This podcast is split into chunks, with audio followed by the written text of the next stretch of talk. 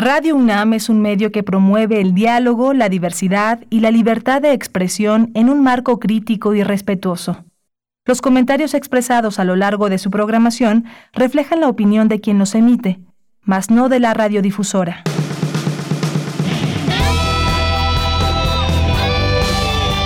Prisma RU. Relatamos al mundo.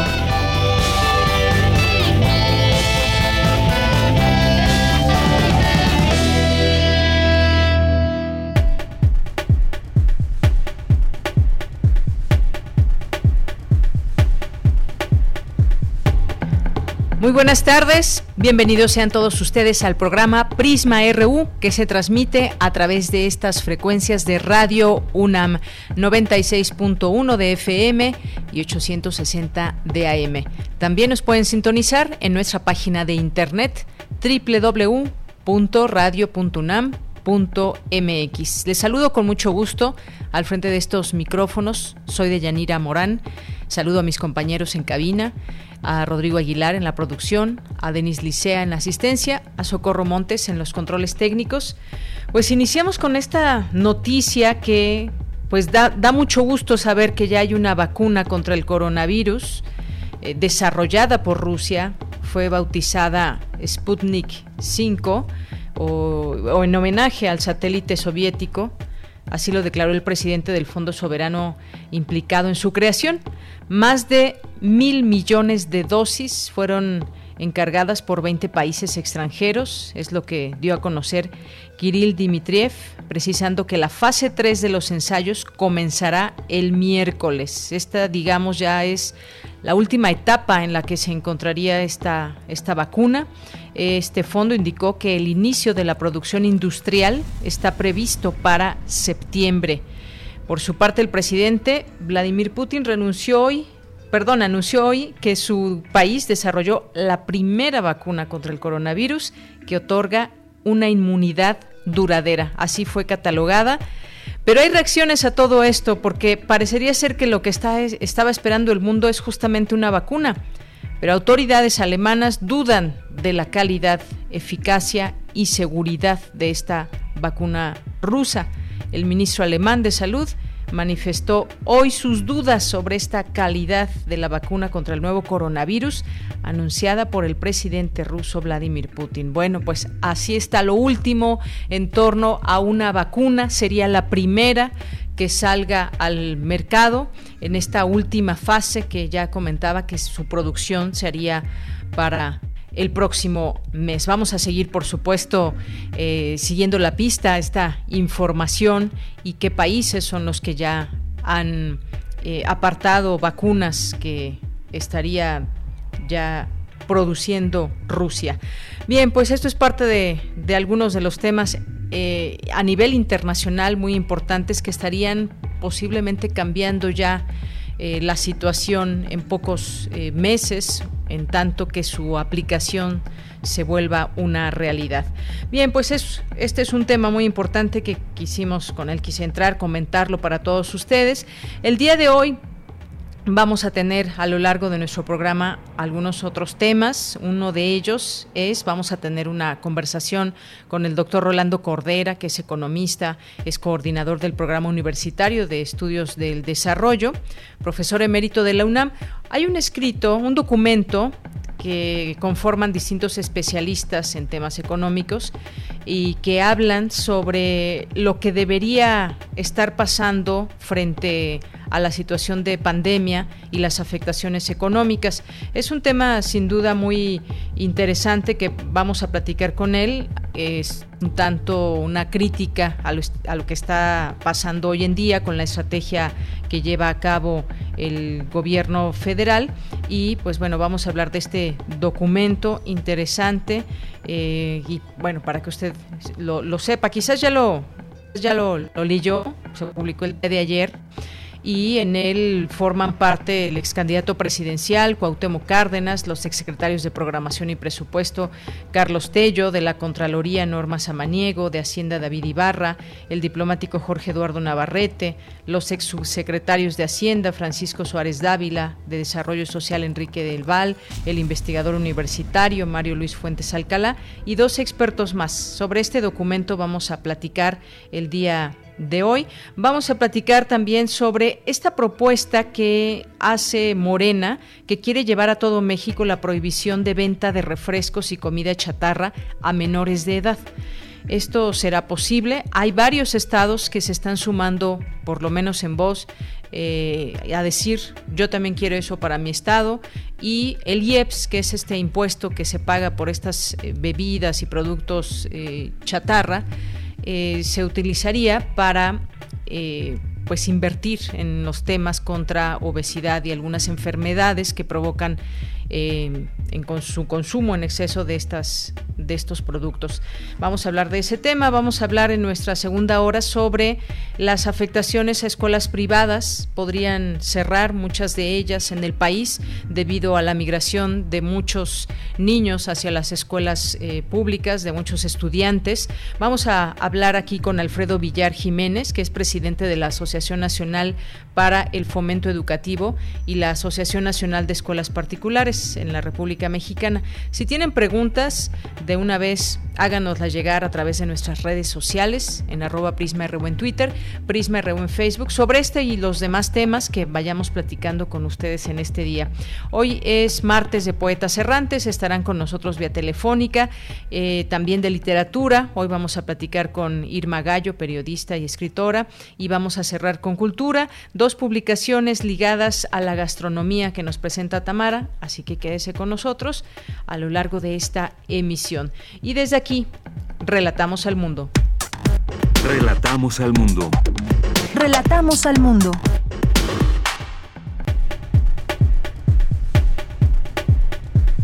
Al participar en el Congreso Virtual Internacional de Derecho Penal que realiza la UNAM, Santiago Nieto, titular de la Unidad de Inteligencia Financiera de la Secretaría de la Secretaría de Hacienda y Crédito Público, reveló que el nivel de los recursos ilícitos entre 2016 y 2019 fue de un billón de pesos presentan proyectos para resolver problemáticas derivadas de la COVID-19. En materia nacional, el canciller Marcelo Ebrard informó que México ha convenido con tres empresas participar en ensayos clínicos a fin de asegurar su acceso en tiempo y forma a la vacuna contra COVID-19. En este sentido, el presidente Andrés Manuel López Obrador aseguró que el país cuenta con una reserva de hasta 100 mil millones de pesos para una eventual vacuna contra el COVID-19 tras ordenarse la captura de 19 exfuncionarios de la extinta Policía Federal, el primer mandatario López Obrador aseguró que el caso se denunció porque en su gobierno no se tolera la corrupción. Un juez federal suspendió provisionalmente cualquier orden de aprehensión que pudiese existir en contra de Javier Cuello Trejo y Javier Cuello Suart, quienes fueran hasta hace unos meses los abogados del exdirector de Pemex, Emilio Lozoya. En el segundo trimestre de 2020, cuando la pandemia paralizó la actividad económica, México recibió 517 millones de dólares de ingresos generados por turistas internacionales, es decir, 91.4% menos que en el mismo periodo del año pasado. En junio, la producción industrial se incrementó 17.89%, su mejor resultado mensual desde que se tiene registro de acuerdo con cifras del INEGI. en materia internacional, el presidente de Rusia, Vladimir Putin, como les decía, aseguró hoy que su país registró la primera vacuna aprobada contra la enfermedad COVID-19. Por su parte, la Organización Mundial de la Salud anunció que recibe con cautela la noticia de la vacuna rusa, pues se deberán seguir los trámites de precalificación y revisión para no poner en compromiso la seguridad. Relatamos al mundo. Relatamos al mundo. Bien, pues Continuamos con la información y el día de hoy, como todos los días, estamos atentos y pendientes a lo que suceda en los temas de la salud en torno a lo que señalan las autoridades federales. Y el día de ayer, en su conferencia de las 19 horas, la Secretaría de Salud informó que México suma 53 mil muertos por eh, coronavirus y 485.836 casos confirmados. Por su parte, el canciller Marcelo Ebrard informó esta mañana que el gobierno de México firmó convenios con un laboratorio de Estados Unidos y dos de China para acoger ensayos clínicos de la fase 3 del protocolo para la vacuna de COVID-19. Con eso, nuestro país tendrá un total de cuatro pruebas de la vacuna entre septiembre y enero del próximo año. Mientras tanto, Rusia registró este martes la primera vacuna contra el coronavirus en el mundo. Ya el presidente aseguró que esta vacuna es eficaz y ha superado todas las pruebas necesarias que permiten lograr una inmunidad estable ante el coronavirus. Se distribuirá a partir del 1 de enero de 2021. La comunidad internacional puso en duda la eficacia de la vacuna al advertir que no ha superado los ensayos clínicos de la fase 3 del, de los protocolos establecidos. Sin duda, pues una noticia muy importante. Tanto importante es el anuncio de esta vacuna como importante lo que está señalando la comunidad internacional y autoridades de salud en torno a esta vacuna. Campus RU. Bien, y en lo que está sucediendo en nuestra casa de estudios, señala Santiago Nieto que el nivel de los recursos ilícitos fue de un billón de pesos entre 2016 y 2019. Cuéntanos, Cindy, tú nos tienes toda la información. Buenas tardes. Deyanira, muy buenas tardes a ti y a todas las personas que están escuchando Prisma RU durante el sexto día de sesiones del Congreso Internacional Virtual de Derecho Penal de la Facultad de Derecho de la UNAM, Santiago Nieto Castillo, titular de la Unidad de Inteligencia Financiera, dictó una conferencia magistral sobre la Evaluación Nacional de Riesgo 2019-2020, en la cual habló de los avances y retos que se tienen en materia de delincuencia organizada, como el robo de hidrocarburos y el narcotráfico.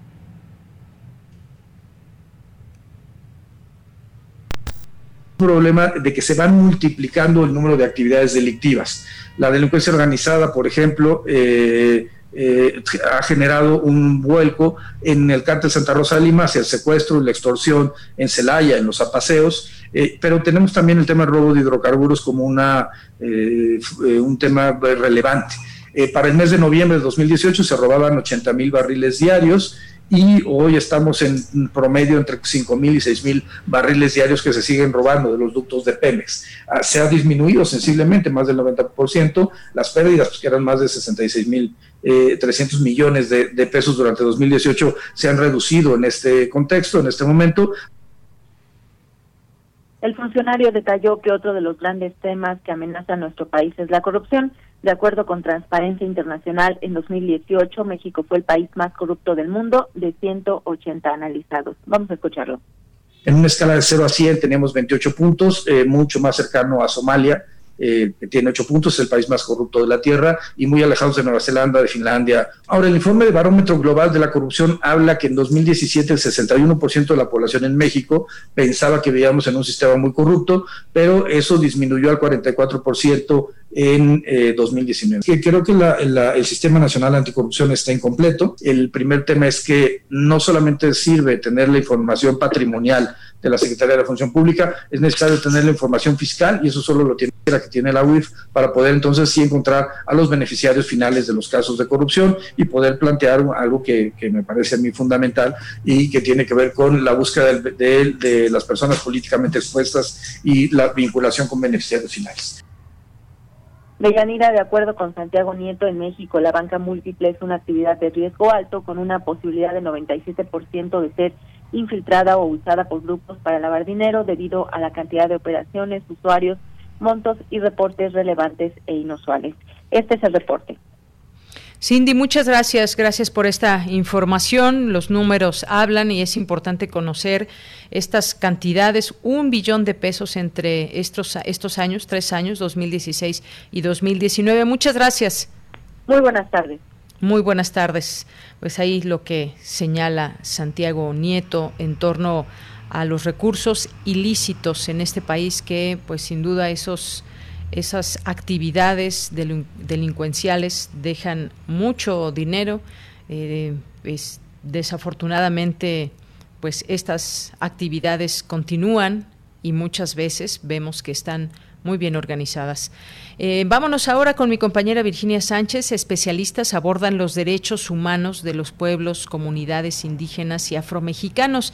¿Qué tal, Vicky? Muy buenas tardes. Hola, ¿qué tal, Deya? Te saludo con muchísimo gusto a ti y al auditorio de Prisma RU.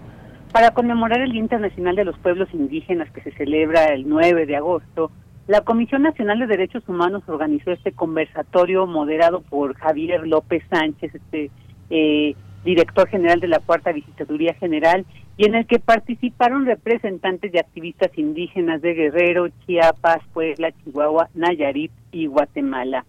Al inicio de este conversatorio virtual, Rosario Piedra Ibarra, presidenta de la CNDH, señaló que esta conmemoración debe motivarnos a pensar y tomar conciencia sobre nuestro origen y la evolución de nuestra historia verdadera, y así dijo valorar de dónde venimos, dónde estamos y a partir de ello proyectar el futuro de México como una nación pluriétnica, pluricultural y plurilingüe. Detalló que México ocupa el octavo lugar mundial y el segundo en el continente americano por su número de población indígena, es decir, el 21.5% de la población total, y de la cual el 71.9% vive en condiciones de pobreza o pobreza extrema. Señaló que hay 43.276 localidades donde se hablan 68 lenguas indígenas, de las cuales 64 se encuentran en riesgo de desaparecer por lo que ante estas condiciones de profunda injusticia y discriminación que siguen viviendo los pueblos indígenas y afromexicanos, dijo se refleja el reto que en este sentido enfrenta el Estado mexicano. Escuchémosla. Entre los retos del Estado mexicano para mejorar las condiciones de vida de los pueblos indígenas y afromexicanos, destaca la necesidad de superar el doble discurso que por décadas ha prevalecido. La intención de integrarlos, por un lado, al desarrollo nacional a través de un modelo de asimilación cultural y por otra parte, a través de políticas públicas asistencialistas que con gran frecuencia transgreden las culturas, identidades y cosmovisiones, y desde luego vulnerando sus derechos a la autonomía y autodeterminación, al acceso a la salud, a la educación y a la justicia con pertinencia cultural y lingüística, así como a decidir libremente sobre sus tierras y territorios y ejercitar sin injerencias sus sistemas normativos internos, sus formas de vida y de gobierno. Y a partir de la definición que establece Coneval sobre la pobreza como un fenómeno multidimensional que abarca diversas áreas de la vida de las personas afectando sus derechos humanos fundamentales al impedirle satisfacción de necesidades básicas para una vida digna, la titular de la CNDH precisó que los grupos poblacionales que presentan mayores porcentajes de pobreza pues son las mujeres, la niñez y la adolescencia, por ejemplo, donde 8 de cada 10 infantes indígenas se encuentran en esta situación de pobreza, mientras que el 40% de las mujeres indígenas se encuentra en pobreza o pobreza extrema. Por lo que en el contexto de la emergencia sanitaria que vimos por la pandemia de COVID-19, Piedra Ibarra hizo el siguiente llamado a las autoridades. La CNDH ha hecho un llamado urgente al Poder Ejecutivo Federal, a las instituciones públicas del sector salud y a los gobiernos estatales y municipales de la República Mexicana para fortalecer las medidas de prevención y protección a la salud de los pueblos indígenas afromexicanos del país, cuya situación de vulnerabilidad se ha agravado en gran medida al considerar que las 68 etnias del país residen en zonas de alta marginación y pobreza que han limitado o inhibido las medidas y acciones gubernamentales para la contención y mitigación de los efectos de la pandemia del COVID-19.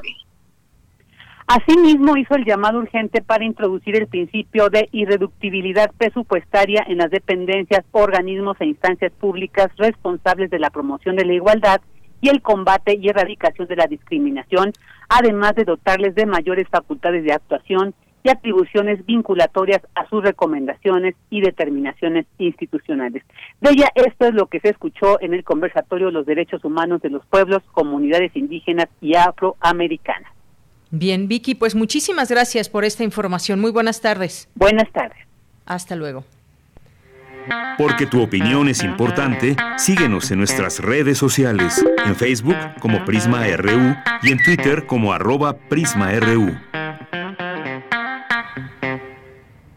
Una de la tarde con 23 minutos. Especialistas en temas económicos y extitulares de dependencias financieras advirtieron que ante la crisis derivada de la pandemia de COVID-19 es necesario cambiar la política económica, pues los programas sociales del gobierno federal resultan insuficientes ante la magnitud y la extensión del impacto en el empleo y la actividad económica. Hemos invitado al doctor Rolando Cordera Campos, que es coordinador del Programa Universitario de Estudios del Desarrollo y profesor emérito de la UNAM, para hablar de, estos temas. ¿Qué tal? Bienvenido, doctor. Un gusto saludarle. Igualmente, gracias por su invitación para estar de nuevo eh, con ustedes. Claro, nos da mucho gusto. Doctor, pues mi primer pregunta, para hacer frente al grave problema económico en el país a causa de la emergencia sanitaria, entre otras cosas, exponen que debe darse, por ejemplo, un déficit público para este año, la ampliación fiscal en 2021. Explíqueme, doctor, esta, esta premisa de inicio. Bueno, mire usted, este, nosotros no, no proponemos un déficit público, proponemos que haya más gasto extraordinario dada la situación extraordinaria en la que se metió el país y el mundo de febrero eh, en adelante. las previsiones eh, de gasto eh, fueron aprobadas, discutidas y aprobadas en noviembre del año pasado. No había pandemia. Y nosotros pensamos que a la luz de la pandemia y sus efectos, sobre la población y sobre la economía, que hubo de suspender sus actividades en gran escala por razón sanitaria, eh, es menester repensar el tema de la intervención del Estado en la economía y en la protección de la sociedad. Y esto implica aumentar el gasto público, más allá del gasto aprobado y más allá de los programas sociales que se aprobaron junto con el presupuesto de egresos de la federación. Este gasto público extraordinario nos lleva en efecto, como usted, como usted dijo, a un déficit eh, fiscal. Pero no es que propongamos el déficit fiscal, proponemos que aumente el gasto y que asumamos que este aumento extraordinario e inmediato del gasto va a implicar un aumento en el déficit fiscal que debe financiarse con endeudamiento. Lo que a nosotros nos preocupa es convencer a, a, la sociedad, a, a, nuestros interlocutores, desde luego dentro de la UNAM y claro que fuera de ella en el gobierno, de que no debemos temerle ni al déficit ni al endeudamiento si sabemos hacer, y si sabemos, hay gente que sabe, hacer política económica y particularmente política fiscal y financiera. De lo que se trata es de repensar la circunstancia porque la circunstancia ha cambiado y el mundo dentro del mundo. Eh, no se no, lo que estamos proponiendo en las actuales circunstancias no tiene nada de excepcional. Han eh, acudido a este tipo de medidas extraordinarias buena parte de los países tanto los llamados países desarrollados como nuestros eh, hermanos latinoamericanos.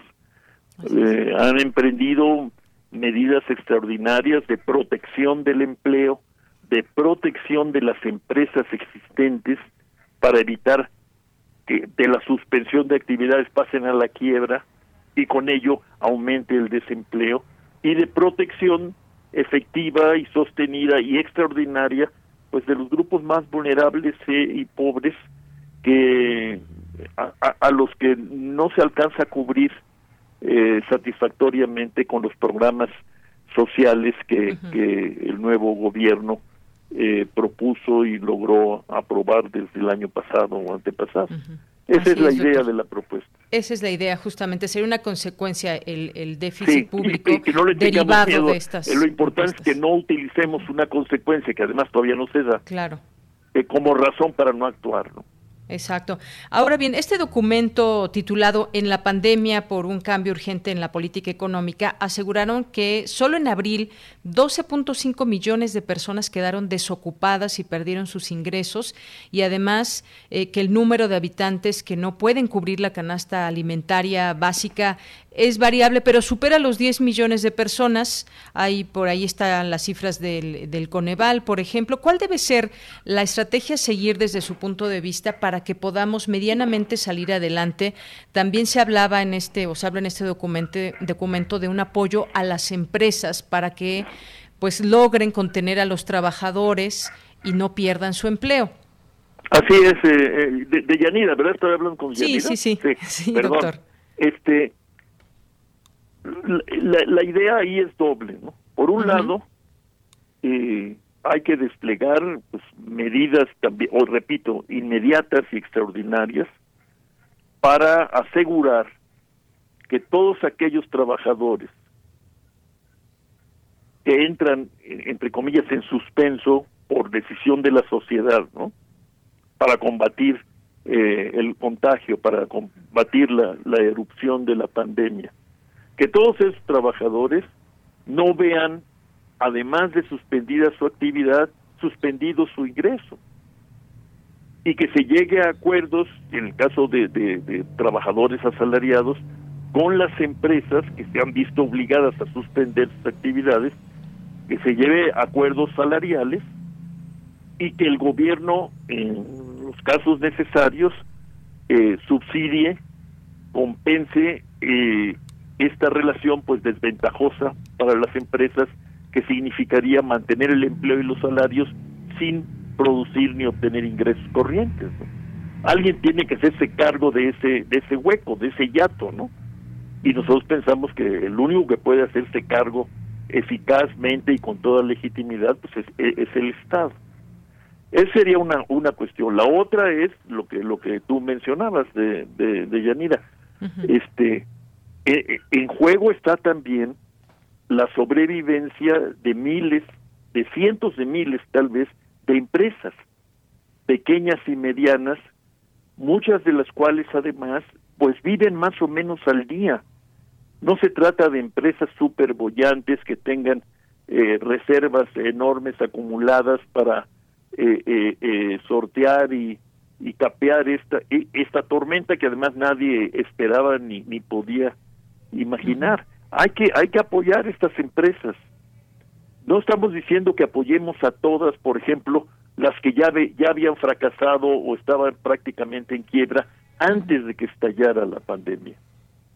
Pero esas no son la mayoría. La mayoría de las empresas, mal que bien, sobrevivían, trabajaban, competían, eh, eh contrataban gente y, producían cosas, o, o eh, bienes o servicios. ¿no? Bueno, esas empresas tenemos que cuidarlas para evitar que vaya a haber una mortandad empresarial de la que luego vaya a ser no solamente muy difícil, sino muy tardado eh, recuperarse. Y si queremos recuperarnos, y yo creo que todos queremos que haya una recuperación económica lo más pronto que sea posible, tenemos que descansar pues en lo que llamamos las fuerzas productivas de la sociedad, y en una sociedad como la nuestra, estas fuerzas productivas son encarnadas por los trabajadores y por las empresas y los empresarios. Entonces tenemos que ver el tema de la contención de la pandemia como un tema que implica también defender y proteger al salario y defender y proteger las empresas que, que constituyen pues el grueso de las fuerzas productivas eh, nacionales. Nadie ha hablado nunca de un rescate millonario de las grandes empresas. Eso puede darse o no, según el caso. Dependería de, de, empezar de la banca y del propio gobierno si se hace o no. El tema fundamental es el rescate y la protección de una mirada de pequeñas y medianas empresas donde se aloja una buena cantidad de los trabajadores de México, muchos de los cuales están en esa estadística este, escalofriante, ¿no? De millones de gentes que de repente abandonaron el mercado de trabajo, Y se ubican en esa figura pues, un tanto eufemística, ¿no? De población económicamente no activa, pero dispuesta a trabajar si le ofrecen trabajo, ¿no? Claro. Y luego el número de pobres que aumentaría, pues es un cálculo que nos ofreció Coneval en su momento y oportunamente. El, el tope, el máximo de ese cálculo, lo hicimos nosotros en el programa de estudios del desarrollo, lo hicieron nuestros colegas Héctor Nájera y Cortis Hoffman, en un documento que pudimos circular, eh, convertido en un breve ensayo de José Casar, ustedes lo deben haber conocido. Lo circulamos hace un par de semanas, yo creo, tres semanas. Así es, doctor Rolando Cordera. Este escenario que tenemos actualmente, pues está condicionado por esta propagación de, un virus que, pues, no deja el camino libre a la reactivación económica. Ustedes hablan entonces de eh, reorientar el gasto público para mejorar el sector salud. Eh, eh, que el endeudamiento no debemos de verlo con pues con las reticencias con las que se ve actualmente. Está el tema de la reforma fiscal. Son algunas cosas que en resumen ustedes proponen. Qué pasa por ejemplo con los grandes proyectos que están en marcha que al final son para reactivar la economía me refiero a Dos Bocas el aeropuerto el tren Maya. Cuál es su opinión sobre mira, proyectos? Mm, independientemente de la opinión favorable o, en contra que podamos tener tú y yo y quienes nos oyen, ¿no? Si en efecto el gobierno está convencido de que son proyectos promisorios, es decir, que van a ser proyectos rentables social y o económicamente ambos, bueno, pues no debería haber objeción para que esos proyectos, en vez de estar compitiendo contra el gasto corriente, eh, fueron financiados con crédito. Y hay crédito internacional para ese tipo de proyectos. Entonces, no se trata ni de suspenderlos, pero tampoco de ponerlos a competir con necesidades inmediatas y extraordinarias que no se contemplaron, porque no se podían contemplar, cuando se eh, echó a andar, este, cuando echaron a andar estos proyectos de desarrollo regional como el de Dos Bocas, el, el, tren Maya y el transísmico, ¿no? Pues si esos proyectos en efecto están bien, están bien evaluados como proyectos, van a ser rentables, pues entonces ofrecen garantías para captar endeudamiento, eh, financiamiento que debe ser barato además en la actualidad, y, y, y entonces poder discutir el tema del uso del gasto, del gasto corriente, pero también del gasto de inversión, en la perspectiva creada por esta circunstancia tremenda y extraordinaria que llamamos eh, pandemia con crisis económica. Ese, sería básicamente mi, mi respuesta. No no digamos que primero primero son esos proyectos y luego bien, no, no puede ser, ¿no? Pero pero entonces si, si vamos a discutirlo en concreto, pues contemplemos la posibilidad de que esos proyectos eh, se financien de otra manera y, y, deje, y le demos más libertad de acción al gobierno mexicano para enfrentar la pandemia, reforzar y proteger al sector salud y al mismo tiempo actuar en serio en, en, en, una transferencia masiva de ingresos a los vulnerables y más pobres y de defensa del salario, del empleo y pues de las empresas realmente existentes que son las que dan el empleo. Claro.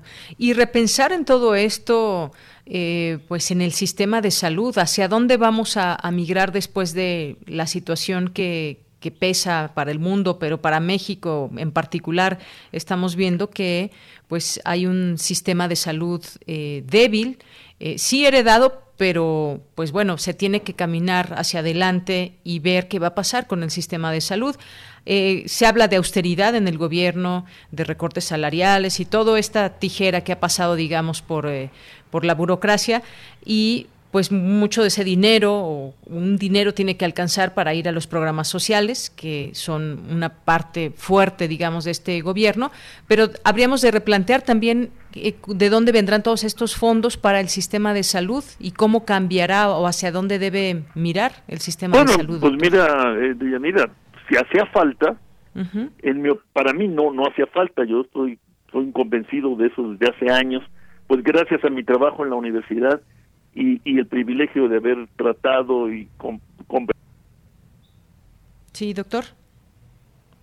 Doctor. Híjole, se cortó la comunicación. Algo salud tiene que ser la prioridad. Ah, le dejamos de escuchar unos segundos, doctor. Ah, no, yo digo que, que, que pues yo, yo, por si faltara, ¿no? A mí no me falta, porque yo estoy convencido de que el sistema de salud, de que la salud de los mexicanos es la prioridad número uno en México. Y atender esa prioridad puede ser además un vector de articulación de mucha solidaridad y trabajo cooperativo a nivel de comunidades, de organizaciones sociales, intelectuales y académicos, etcétera. Tenemos, ah, yo creo que la lección de, de esta pandemia y del, del tristemente célebre COVID, pues es que no se puede bajar la guardia en materia de prevención y de protección universal de la de la salud de, de, de, la sociedad, de la salud de los mexicanos y eso requiere recursos. No hay recursos, bueno, en primer lugar, debe haber recursos para la salud. Y si no hay, entonces eh, asumamos que lo que está fallando es la capacidad financiera del Estado mexicano. Es un Estado que puede ser muy grande o no, según los gustos de cada quien, pero es obviamente un Estado afectado por una notable penuria fiscal. No le alcanza lo que recauda para financiar, para llevar a cabo los gastos que la sociedad necesita. Bueno, pues abordemos el tema. Nosotros le llamamos, por un lado, el tema del espacio fiscal, que habla de la capacidad de endeudamiento, porque está asegurada de alguna manera el pago de la deuda, gracias a que los recursos corrientes que capta el Estado este, están vinculados a la dinámica económica y a la flexibilidad en la recaudación. Entonces pensemos en serio y si le damos esta prioridad a la salud y luego al empleo, para la, al menos para, para la supervivencia digna de, de todo el mundo laboral mexicano, si en efecto estamos hablando de eso, asumamos que tenemos que plantearnos el serio el tema de superar pronto, cuanto antes, esa penuria fiscal que, que, hemos eh, eh, borrado, que hemos cubierto con el, los placebos de, del petróleo por mucho tiempo y de la capacidad de endeudamiento en otras circunstancias también por un buen tiempo. Ya asumamos que tenemos que revisar nuestros recursos, ¿no? Nuestros excedentes como sociedad y como economía, movilicemos estos excedentes de otra manera y captemos más recursos para estos fines, para los fines prioritarios de la sociedad y del Estado, y hablemos, como tú lo has dicho, ya franca, abiertamente y pronto de inmediato, de una reforma fiscal eh, que puede ser gradual, progresiva, pero que tiene que ser sostenida y a fondo. Bien. Este, Doctor, si, no no va, si no no vamos a funcionar, vamos a estar enfrente, vamos a estar dando trompicones, ¿no? Y, y, las y se van a acumular las brechas y, los déficits. Estoy viendo ahorita el, el informe de INEGI sobre el desempeño de la industria, ¿no? Pues es, va más allá de la tragedia de Yanira. Ahí acaba de salir además un el informe, bueno, la la, publicación eh, periódica de del Instituto de Desarrollo Industrial y Crecimiento que se llama La Voz de la Industria. Este, velo, consúltalo. Muy bien, y, y, busca a esos colegas del, del, IDIC. Eh, eh, es algo verdaderamente este, estrepitoso. No puede ser la actividad principal de México, que ha costado casi siglos, diría yo, construir, que es la industria, han decrecido en lo que va de este semestre al 14,5%. Bueno, pues qué escenario tenemos un escenario por ahora. Muy, muy preocupante y alarmante, ¿no? Claro. Porque ahí estamos hablando de, de, futuro, de fuerzas productivas para adelante, ¿no? Así es. Doctor, pues muchas gracias por haber conversado no, con contrario, nosotros. Gracias por tu paciencia y tu invitación. Hasta luego. Hasta Muy buenas luego. tardes. El doctor Rolando Cordera Campos, coordinador del Programa Universitario de Estudios del Desarrollo y profesor emérito de la UNAM. Continuamos. Porque tu opinión es importante, síguenos en nuestras redes sociales, en Facebook como Prisma RU y en Twitter como arroba PrismaRU. Una de la tarde con 43 minutos. Saludo a Gonzalo Sánchez de Tagle, maestro por la Universidad de Georgetown y tiene una especialidad en Derecho Público por la Escuela Libre de Derecho. Gonzalo, ¿cómo estás? Muy buenas tardes. Deyanira, buenas tardes. Gusto saludarte a ti a quienes nos escuchan. Gracias, Gonzalo. Oye, pues en esta ocasión vamos a platicar sobre esta propuesta de, de Morena. Bueno, primero, allá en Oaxaca hubo mucha gente que pues vio con muy buenos ojos esta eh, esta posibilidad de que ya en Oaxaca no se no se acerque, digamos, que los niños no tengan esta posibilidad de tener esta convivencia tan cercana y expresa con la comida chatarra, las bebidas azucaradas. Y bueno, pues hoy conocemos que el senador de Morena, Salomón Jara Cruz, alista una iniciativa para prohibir la venta de comida chatarra y bebidas azucaradas en todo el país a menores de 18 años. ¿Qué opinas de esto? En primer lugar, y como ya lo hemos platicado aquí en tu espacio, a mí me preocupa y considero que es preocupante la simplificación de nuestros debates públicos. Y déjame, te doy dos breves reflexiones respecto a nuestra cultura política a partir de dos frases populares. La primera sería muerto el niño, se tapa el pozo. Eso significa que en México no tenemos la capacidad nosotros de prevenir y establecer estrategias hacia el futuro. Somos absolutamente reactivos en México, como sociedad política me refiero. Y en ese sentido también somos inconsecuentes. Se tapa el pozo, en esta metáfora, eh, sin importar a quién se daña, si alguien lo necesitaba, si era fuente de, de, de, bebida, por ejemplo, para el pueblo o para la gente, ¿no? Y la segunda referencia eh, en estos dichos populares es muerto el perro, se acabó la rabia. Eh, y en ese sentido pecamos un poco de ingenuidad también. ¿Por qué? Porque buscamos siempre soluciones que parecieran ser muy simples a problemas altamente complejos.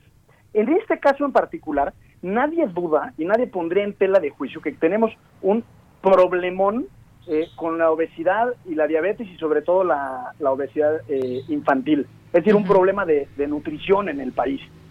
Pero se nos olvida y perdemos eh, de foco que las leyes no resuelven absolutamente nada si no se atiende al problema estructural y se acompaña de verdaderas políticas públicas que vayan aparejadas a esa pretensión de ley. Y en ese sentido caemos en lo que últimamente se le, da, se le ha denominado el populismo legislativo. Y te pongo un breve ejemplo simplemente para comparar. Tenemos altos niveles delictivos y altos índices de inseguridad pública. ¿Y cuál es la solución que le encontramos?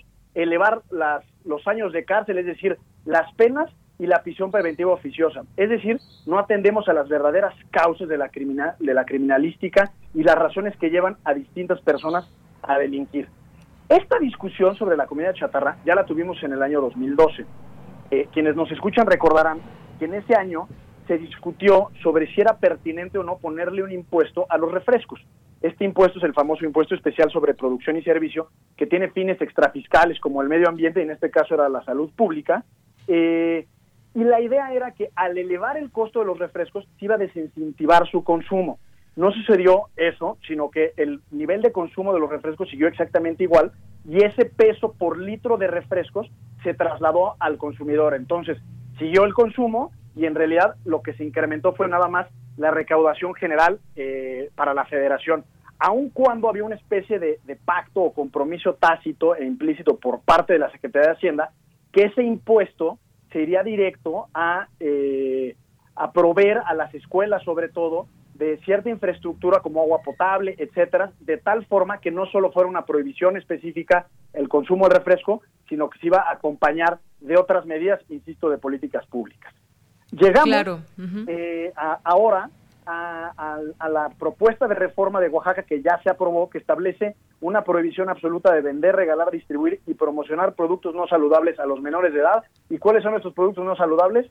eh, las bebidas azucaradas, es decir, refrescos, jugos, etcétera, y alimentos envasados de alto contenido calórico. Ya se subieron al barco San Luis Potosí, la Ciudad de México aparentemente también, y como bien decía Salomón Jara ya avisó que presentará una iniciativa en ese sentido, pero también el senador de Morena, Alejandro Arment, presentó la semana pasada una iniciativa para elevar este impuesto especial eh, a los refrescos de un peso 20 que está hoy como a 3.20 y, y, poner un impuesto eh, agresivo a, a, la comida chatarra en términos generales. Entonces digamos que en eso es en lo que estamos ahora, ¿no? Así es. Eh, y bueno, en todo esto, digo, de entrada podríamos pensar que es algo es algo positivo porque pues eh, va a cuidar más supuestamente el contenido calórico que ingieren los menores de edad. Esto sería una modificación a la Ley General de Salud que ya existe y a la Ley General de Derechos de los Niños, Niñas y Adolescentes. Esta eh, propuesta también señala que los recursos recaudados por el IEPS, que pagan estas eh, bebidas y estos alimentos eh, chatarra, digamos, pues se destinan a atender los problemas de enfermedades asociadas a la obesidad y malnutrición. Y hay algo que me llama la atención, eh, Gonzalo, que me gustaría compartir contigo. Al estar buscando información sobre este tema, veo que, algunos estados eh, van uniendo voz en todo esto. Está Tabasco, San Luis Potosí, la Ciudad de México analizará prohibir la venta de frituras y alimentos, alimentos chatarra a niños, como el caso de Oaxaca. El propio, el propio subsecretario López Gatel apoya la prohibición de venta de alimentos chatarra a niños en Oaxaca. Es decir, escucho ya eco en distintos eh, lugares. Obviamente también muchos empresarios ligados a esta rama han levantado la voz y señalan también afectaciones que tendrán. Y esto lo sumamos también con todo este tema del etiquetado, que ya comienza a verse más claro, yo ya empiezo a ver hay algunos etiquetados donde te advierten de este alto contenido calórico y de azúcares. Digamos que dentro de todo, es, la idea en general puede ser positiva, pero habrá que regularla bien para que esto, esto lleve a un buen puerto. Sí, el caso es que en, un tema como este es igual de importante el cómo que el qué. Y sé que probablemente la, la, la, opinión que yo tengo en este tema no sea la más popular de todas, pero déjame te pongo un ejemplo muy, muy elemental, hasta menso te diría yo, porque en todo esto hay una visión ética. Al final estamos eh, criminalizando y haciendo responsable de una problemática a ciertos productos que son legales y legítimos, es decir, el gansito, la maruchan y el frutzi, ¿no? Entre muchos otros, los churrimais, etcétera. Pero el ejemplo que te quiero decir es, imagínate que eventualmente en México hay una especie como de pandemia de suicidios. Y la forma en que la gente está decidiendo suicidarse es aventarse de puentes o de edificios. Esta solución de prohibir la venta se me hace tan básica y tan elemental como pretender evitar los suicidios a partir de una prohibición de que existan edificios de más de cuatro pisos o que se destruyan los puentes para evitar precisamente los suicidios. Eh, creo que es inconsecuente con lo que se pretende resolver. Eh, y en ese sentido, yo creo que el problema de la obesidad infantil atraviesa, sí por supuesto por la comida chatarra, pero no solo y únicamente, tiene que ver con hábitos de consumo de la población en general, tiene que ver además con la desigualdad estructural. Pensemos, por ejemplo, que, la, que los alimentos nutritivos, en términos generales, no están a disposición de buena parte de la población. Otra parte de la población muchas veces se ve obligada a comer en la calle por las razones de, de su empleo o trabajo y en ese sentido no tienen la posibilidad real de, comer, digamos, de forma sana o nutritiva.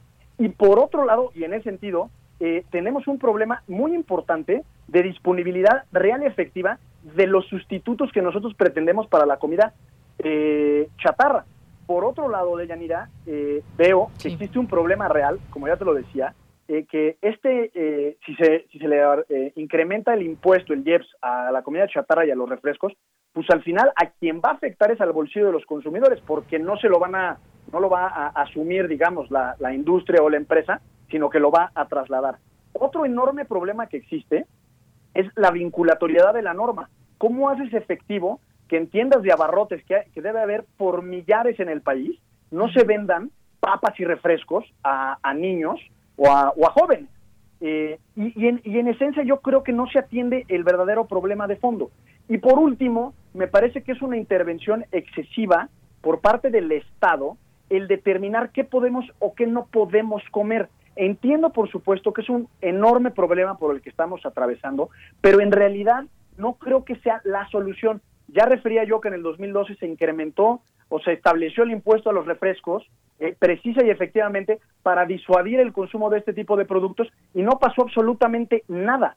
Es insistir en una estrategia que aun cuando lleva apenas ocho años no ha resultado ser efectiva, creo que al final del día estamos afectando a una empresa o una industria que genera empleos directos e indirectos y que es parte, digamos, de, de, los hábitos del consumo de las personas de forma, digamos, indiscriminada. Estamos señalando a culpables cuando en realidad no hay diagnósticos de fondo y profundos eh, que esta sea la verdadera buena solución para atender los problemas de obesidad en el país.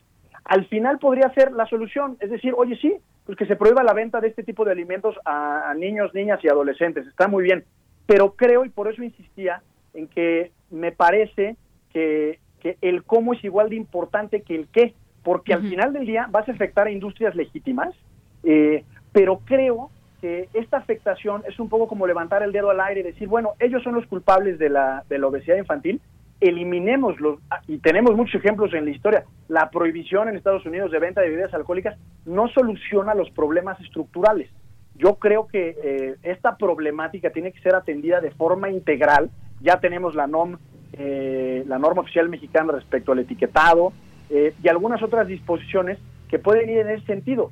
y al final del día, desde el punto de vista jurídico, es una, una ponderación de derechos porque hay una colisión de principios e intereses legítimos. Por un lado está la salud pública y en todo caso el interés superior de la niñez, y por otro lado está eh, el derecho al libre comercio, el derecho al trabajo, entre otros, que colisionan en una situación como esta. Yo creo, y por eso empezaba diciéndote que, que me parece que estamos simplificando mucho este debate, porque no, porque atacar la obesidad infantil no es tanto como prohibir que se vendan churrumais a los niños. Así es.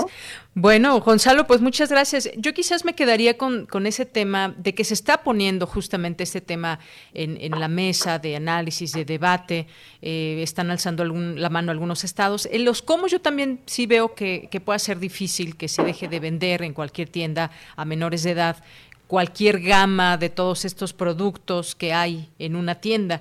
Pero sin duda me parece que se puede inhibir también eh, con el etiquetado, por ejemplo. Ahora ya serán se supone más visibles y nos alertan de algo, por lo menos nos incitan a leer a ver qué estoy consumiendo. Me parece que esto puede ser muy lento, pero yo creo que, como decías, como bien decías, es de hábitos y que nuestros hábitos esté alejar lo más posible este tipo de, de hábitos contenido. Y de disponibilidad.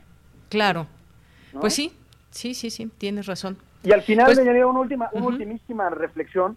Estas medidas prohibitivas, además de que en mi opinión y, la evidencia así lo indica, no sirven, eh, atentan en realidad contra la libertad individual, por ejemplo en este caso de los padres de familia, de decidir qué comen sus hijos.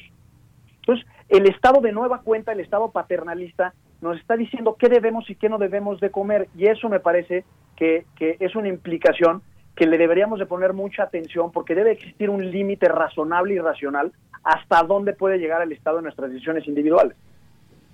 Claro. Bueno, pues ahí está el tema. Sin duda, yo creo que es un tema que no acaba, no acaba con una sola conversación. Iremos viendo qué surge en todo esto. Eh, si algún otro estado lo toma tan en serio como para llevarlo a su Congreso, ya lo iremos platicando, Gonzalo. Seguro, Deyanira. Un abrazo y gusto saludarte. Igualmente, hasta luego, Gonzalo. Hasta luego. Buenas tardes. Gonzalo Sánchez de Tagle. Continuamos. Relatamos al mundo. Relatamos al mundo. Bien, pues nos vamos ahora con eh, este trabajo que nos hace Denise Licea y que pues hace algunas colaboraciones con entrevistas que nos trae aquí en esta ocasión el músico Francisco Viesca, que nos habla de la pandemia y la musicalidad. Adelante. La pandemia me agarró como a todos eh, por sorpresa. A finales del año pasado nos enteramos de que allá en Wuhan había habido un brote de un virus eh, raro que afectó a la población de una manera eh, muy impactante y que empezó a distribuirse y a propagarse de una forma incontenible y de lo más virulento.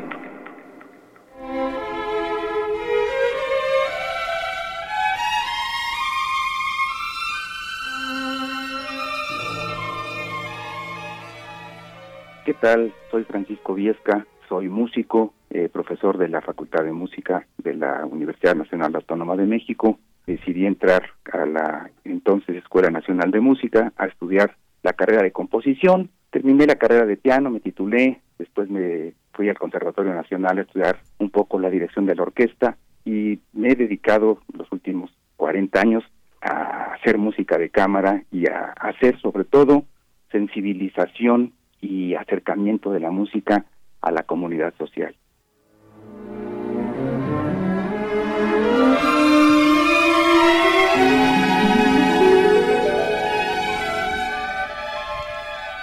Si la pandemia expresara alguna musicalidad, ¿cuál sería y cómo se escucharía?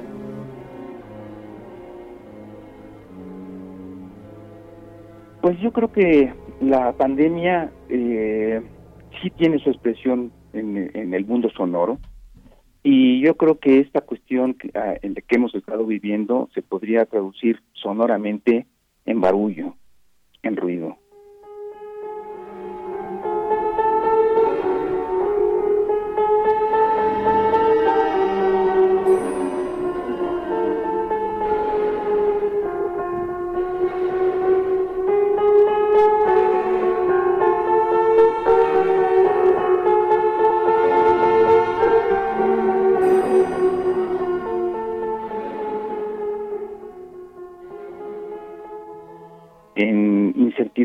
En la presentación de un discurso o de una de un contexto sonoro que nos genere alarma, que nos genere incertidumbre, desconcierto. Eh, ese sería el ambiente que se está que se ha estado eh, generando a nivel social y desde luego que tendría su referente eh, acústico musical con mm, sonoridades o con ideogramas acústicos que tendieran hacia la desorganización hacia la, eh, la sorpresa, hacia no saber a dónde va el discurso.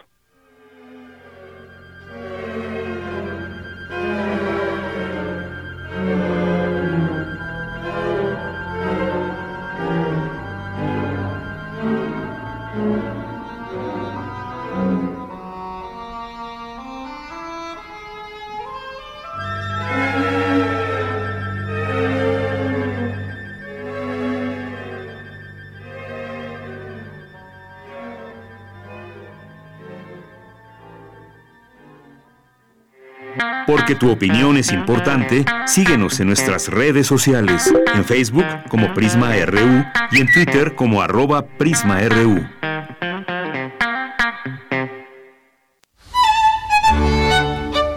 En la imaginación surgen las notas que quedan escritas para siempre en una partitura. Desde ese momento, sin importar cuándo fueron creadas, al tocarlas, se vuelven tiempo presente. Muchos instrumentos se juntarán en el mismo espacio y a una señal nacerá la pieza que entrará por tus oídos. Súmate a la experiencia de revivir la música. Escucha a la OFUNAM todos los domingos a las 12 horas por el 96.1 de FM. Radio UNAM, Experiencia Sonora. Ante su caída en las encuestas, López Obrador pretende desaparecer el INE para manipular las elecciones. Es el aparato de organización de elecciones más caro del mundo y nunca garantizaron elecciones limpias y libres. Presidente, el INE sí garantiza las elecciones, como lo hizo en las que tú ganaste. No queremos regresar a los tiempos antes del INE, cuando los gobiernos hacían trampa en los procesos electorales. No metas la mano en esa institución. PRD.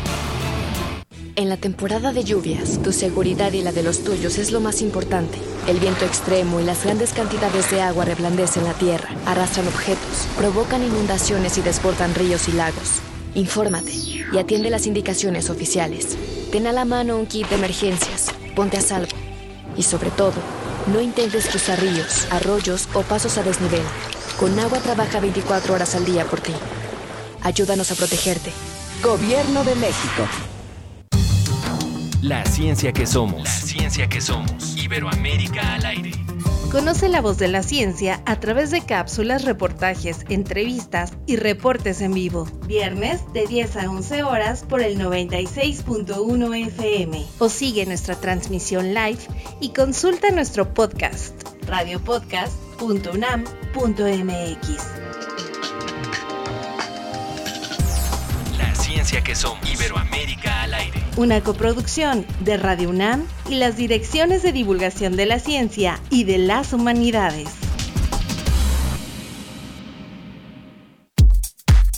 Prisma RU. Relatamos al mundo.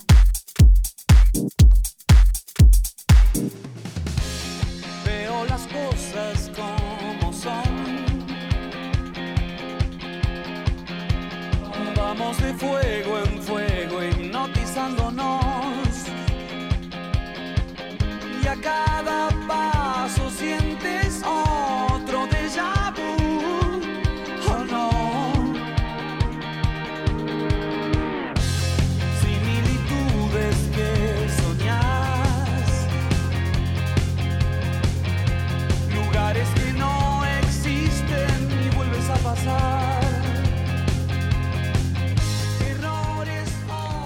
Bien, estamos de regreso, son las 2 de la tarde con 4 minutos. Un gusto continuar aquí en los micrófonos de Radio UNAM, programa Prisma RU, y estar escuchando de fondo a Gustavo Cerati. Cumpliría, habría cumplido 61 años y se le recuerda en el mundo. Esta canción se llama Déjà Vu.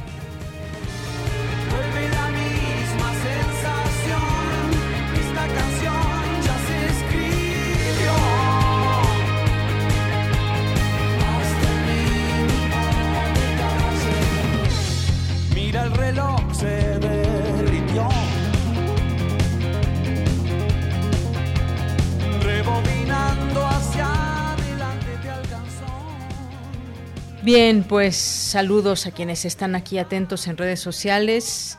Si nos está escuchando Vicky, pues le dedicamos esta canción. Y bueno, pues muchas gracias por aquí a quienes están pendientes. Aisitsug nos dice, creo que no entiende el invitado acerca del consumo chatarra. Se dice que en las escuelas, no que en las tienditas no las vendan. Ya sabrán los padres si afectan o no a sus hijos en casa. Parece ser pro refresco en vez de agua simple o de frutas. Es un gran debate. Me, gustó escuchar el punto que nos trajo aquí Gonzalo porque justamente pone el dedo en la llaga y, y abre el debate. Porque, bueno, yo, en mi opinión personal, aclaro, a mí me gusta que se aleje este tipo de comida de las escuelas, por ejemplo, o que tuvieran esa doble opción, que por una parte tengan fruta natural, eh, agua natural, agua de sabor con frutas naturales en vez de refresco, por ejemplo. Yo sí soy eh, que pues pro natural en todo este aspecto y en las escuelas, por ejemplo, hay un gran consumo, pero sí habrá que plantearse bien todas estas eh, estas situaciones.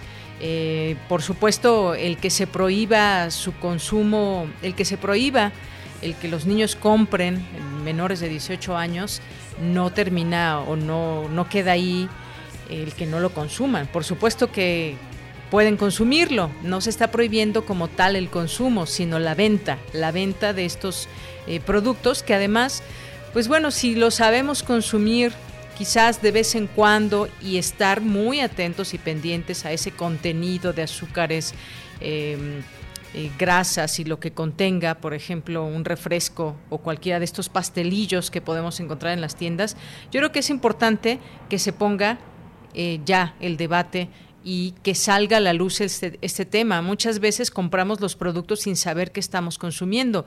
Ahora, entre estas propuestas y el etiquetado, se pone en la mesa esa posibilidad de comprender más la gravedad del tema. Si hacemos cotidiano el consumo de refresco, sabemos que en algunos años, no por tomarnos un refresco de cola un día o cualquier refresco nos va a hacer daño, sino un consumo prolongado, pues esto puede tener serias afectaciones a la salud.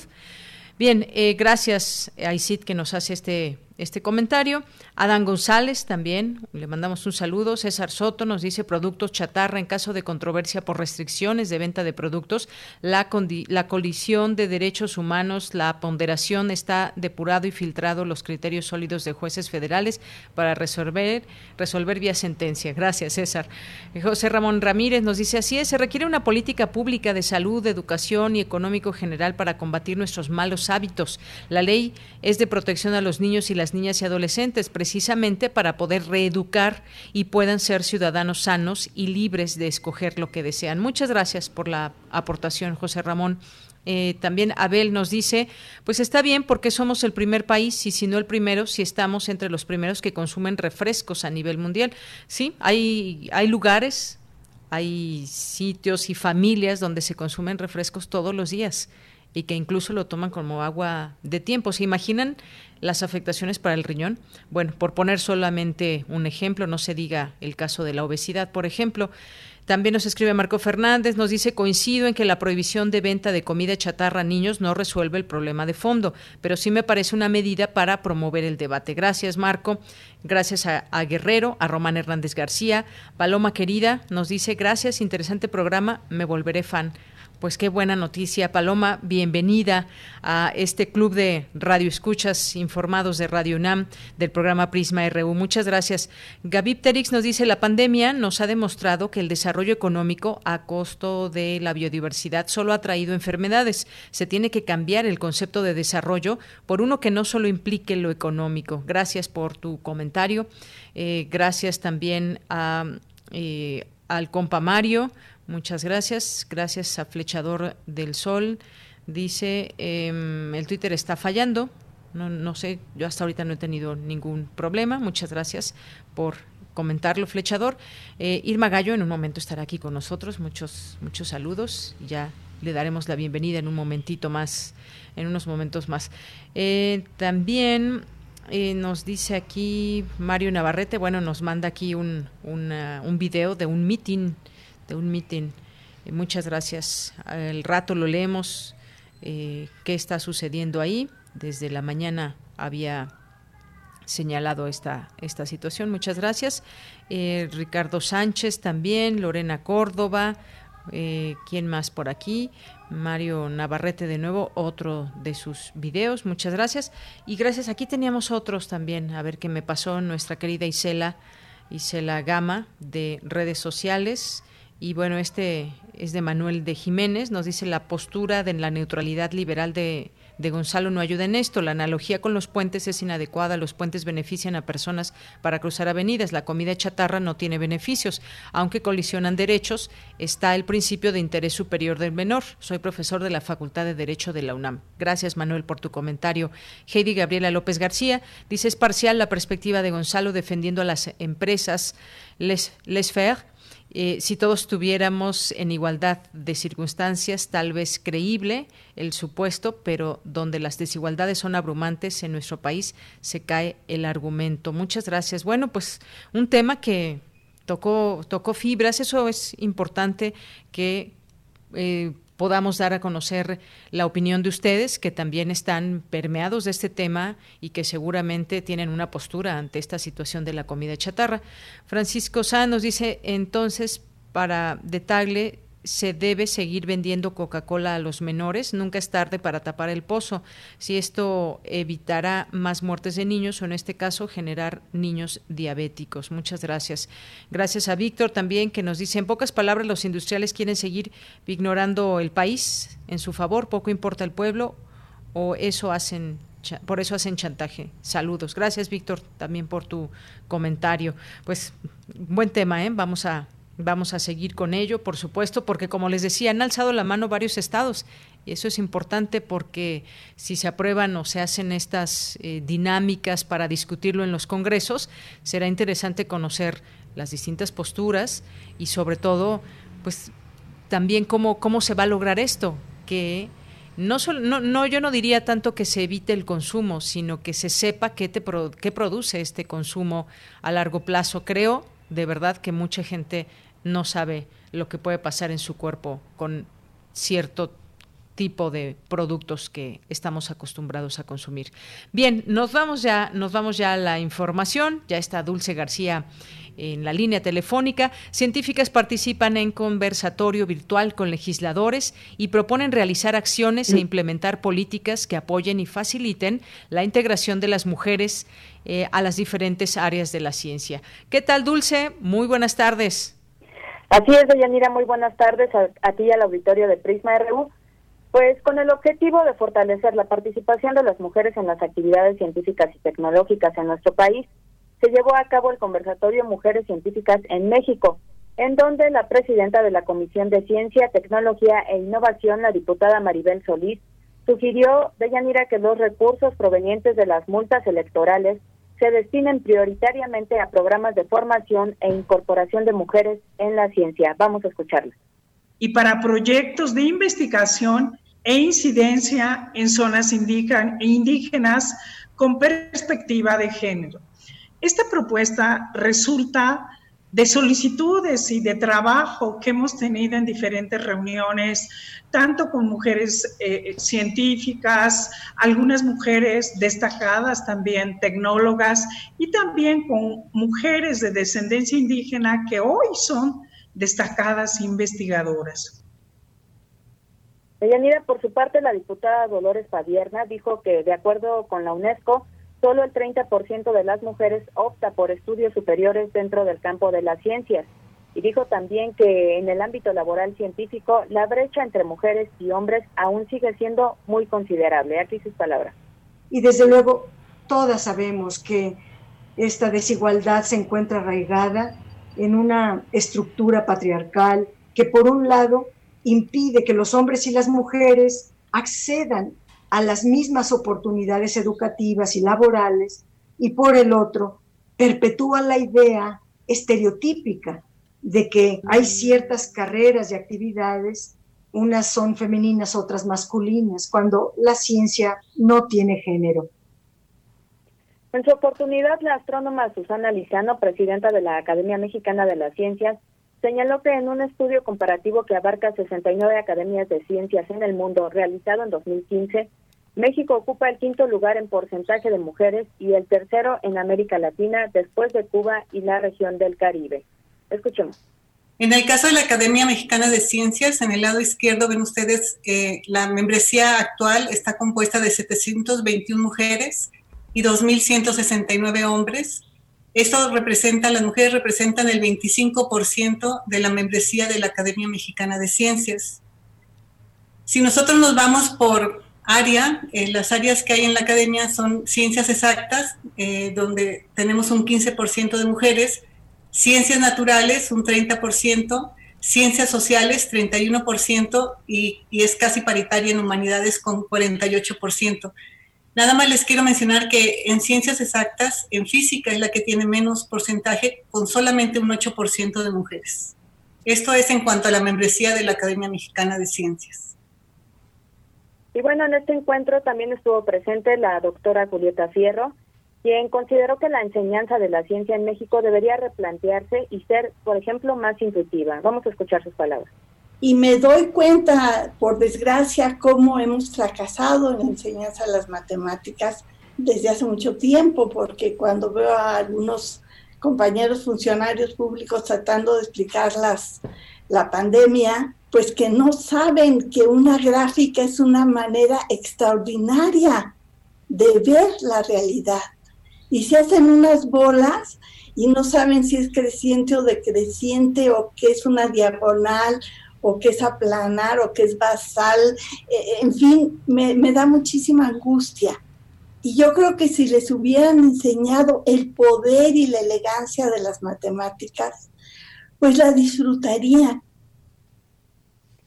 De Yanira y el exhorto y un poco la crítica de la doctora Julieta Fierro, quien también finalmente comentó que trabajar, que hay que trabajar con los docentes mexicanos para que para que ellos aprendan a enseñar las ciencias de una manera diferente es decir, con un mayor acercamiento a los jóvenes y más apegada a la vida cotidiana. Este es el reporte de Yanira. Muchas gracias, Dulce. Buenas tardes. Gracias a ti, buenas tardes. Hasta luego. Vamos a continuar. Antes, Rosario Martínez nos dice, las empresas ahora tienen la oportunidad de reformular y hacer más saludables sus productos. También si lo ven como una posibilidad, también las empresas que se dedican a hacer este tipo de alimentos podrían dar un viraje. Eh, es quizás el momento, eso es una buena propuesta, Rosario Martínez. Muchas gracias. Vámonos con Cristina Godínez. Investigadores de la UNAM presentan proyectos para resolver problemáticas derivadas de la COVID-19. Adelante. Así es, Deyanira. Un saludo para ti, para el auditorio de Prisma RU. Son los 20 proyectos seleccionados como resultado de la convocatoria extraordinaria de colaboración binacional UNAM Universidad de California frente a la COVID-19 y cuyo objetivo es avanzar en la búsqueda de soluciones innovadoras a los problemas relacionados con la enfermedad. En la convocatoria, cinco de los trabajos corresponden a estudiantes y 15 a académicos los cuales deberán realizarse en un periodo de seis meses a partir de septiembre. Los resultados o productos derivados de la convocatoria servirán para apoyar en la solución de problemas relacionados con la COVID y que tengan efecto en múltiples ámbitos, con incidencia social y sean considerados en la formulación de las políticas públicas de México y de Estados Unidos. Los proyectos elegidos por el Comité Binacional de Evaluación, constituido por académicos y expertos de ambas universidades, serán apoyados con un financiamiento de hasta 10 mil dólares cada uno. Para la elección de los trabajos se consideraron los criterios de impacto potencial de los hallazgos para mitigar los problemas derivados de la COVID-19, originalidad, calidad y relevancia del diseño, metodología y capacidad de los postulantes para realizar el proyecto y finalizarlo. Cabe señalar que la convocatoria tuvo una buena respuesta. Se registraron 137 propuestas, 25 del área biomédica, 32 relacionadas con sistemas de salud y 59 sobre las consecuencias sociales y económicas de la pandemia, además de 21 de diversa índole. Intervinieron académicos de más de 40 entidades de la UNAM y nueve campi de la Universidad de California, lo que refleja el compromiso de la comunidad de ambas instituciones para poner sus conocimientos al servicio de la sociedad. La lista de los proyectos seleccionados por el Comité Binacional de Evaluación está disponible en la página de vinculación de la UNAM. Este es mi reporte. Buenas tardes. Gracias, Cristina. Muy buenas tardes. Nos vamos ahora a las breves internacionales con Ruth Salazar. Internacional RU. A seis meses de que la Organización Mundial de la Salud declaró una emergencia global por el nuevo coronavirus, se rebasó la cifra de los 20 millones de casos confirmados en 188 países y más de 737 mil muertes, de acuerdo con los datos de la Universidad de Johns Hopkins.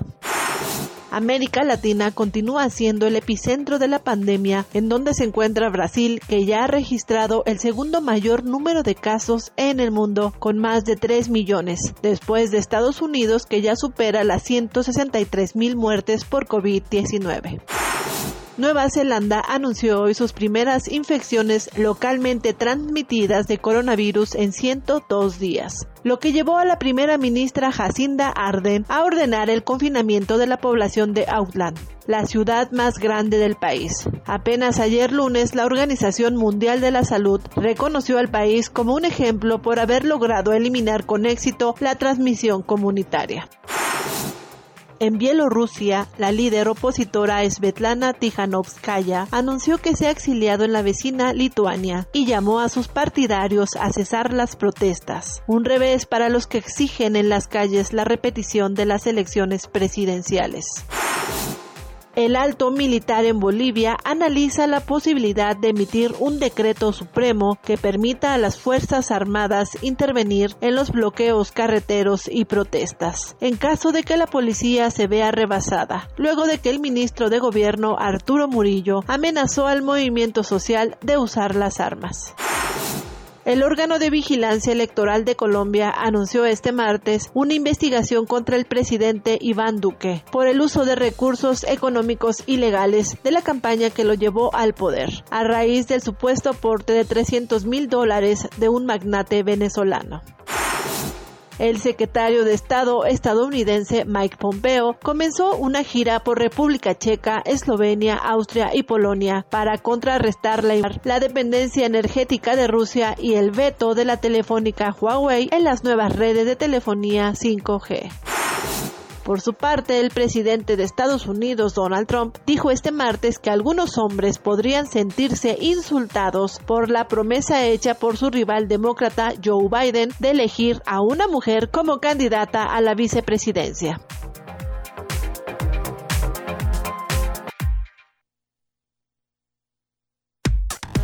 Relatamos al mundo. Relatamos al mundo.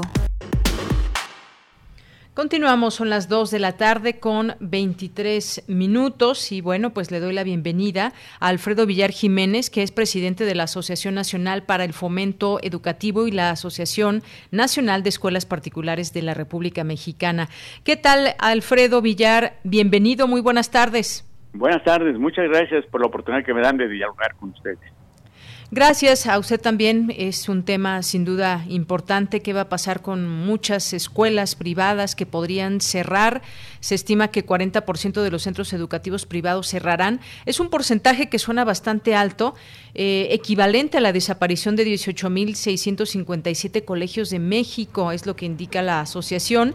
La proyección inicial, y yo me quedé con eso, era del 25%, pero después del anuncio de la SEP de las clases que serían a distancia, pues la afectación eh, fue aún mayor. Platíqueme, por favor, sobre este escenario, cómo lo van a enfrentar dadas las condiciones y características de las distintas escuelas privadas. No todas están siendo afectadas de la misma manera, unas más, otras menos, pero platíqueme de este escenario, por favor. Efectivamente, las escuelas particulares tuvieron el gran problema de eh, que no podíamos reanudar las clases del mes de marzo abril, mayo, etcétera, se iban posponiendo estas situaciones. Lógicamente chocó con el, se encontró con la crisis económica de los padres de familia que perdieron su trabajo, cerraron sus negocios, etcétera, y ya no se pudo pagar la colegiatura. Entonces empezaron a desertar de, la, de las escuelas particulares, lo cual puso en riesgo precisamente a estas instituciones y sobre todo por la carga que tenían de que, que tienen todavía de su personal docente, administrativo de intendencia, el mantenimiento, todos los gastos que hay. Pero cuando se anunció que el día 24 de este mes se va a, reanudar las, las clases, pero por televisión y radio, allí hubo mayor deserción. ¿Por qué? Porque los padres de familia mencionaban por qué iban a pagar la colegiatura si las clases iban a dar por televisión. Entonces allí fue donde empezó otra deserción a partir de la semana pasada y ahorita estamos viviendo la crisis más fuerte todavía. Entonces, aquí una de las situaciones es de que esto está afectando no solamente a las escuelas particulares, sino también a todo el sistema educativo nacional. ¿Por qué? Porque en un momento dado las clases están dando por televisión, los niños van a aguantar tres, cuatro horas en la televisión. Si no entendieron algo, ¿a quién le van a preguntar? ¿Cómo le van a hacer? ¿Cómo sabemos si realmente están estudiando o no están estudiando?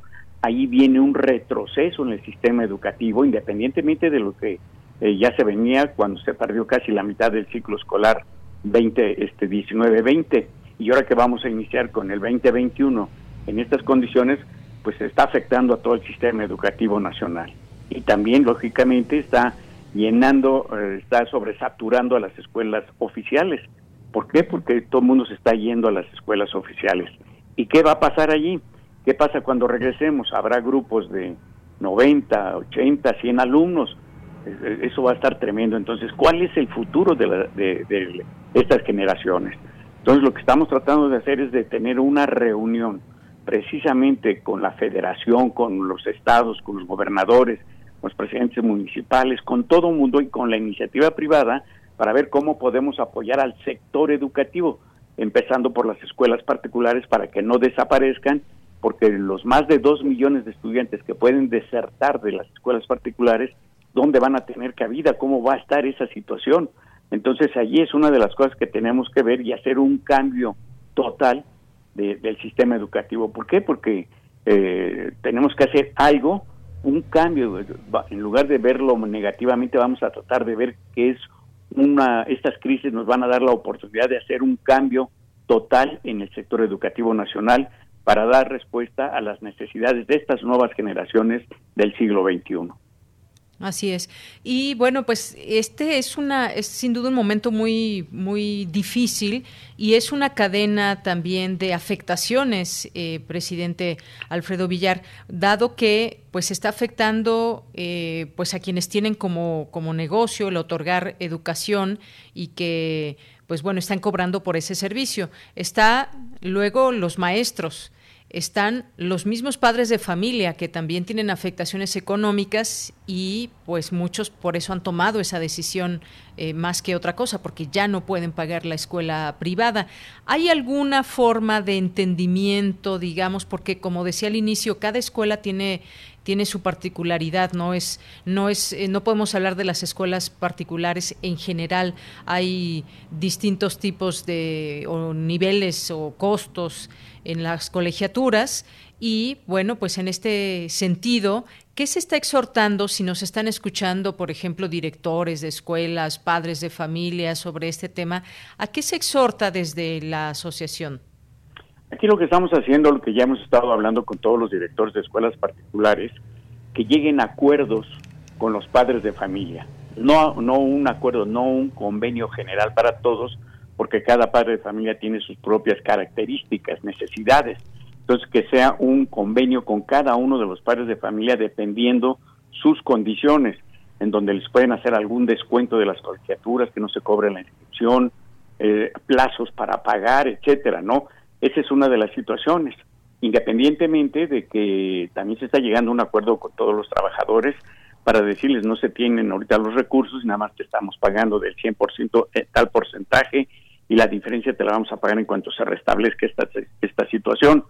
Pero lo importante es también ver que las escuelas particulares tienen la obligación, de acuerdo a la ley, de dar aproximadamente un 10% de becas. ¿Qué va a pasar con todas estos eh, estas personas becadas?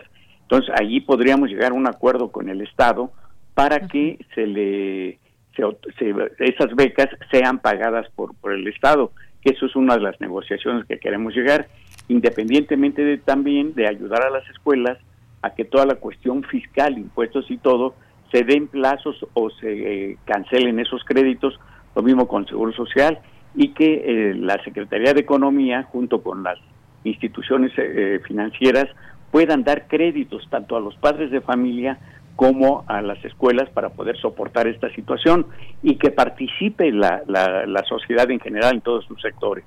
¿Por qué? Porque ahí está la solución para, no solamente para las escuelas particulares, sino la solución para todo el sistema educativo nacional de su financiamiento, porque la mayoría de las escuelas eh, oficiales pues eh, tienen, eh, tienen un déficit tremendo en materiales útiles, en infraestructura, todo.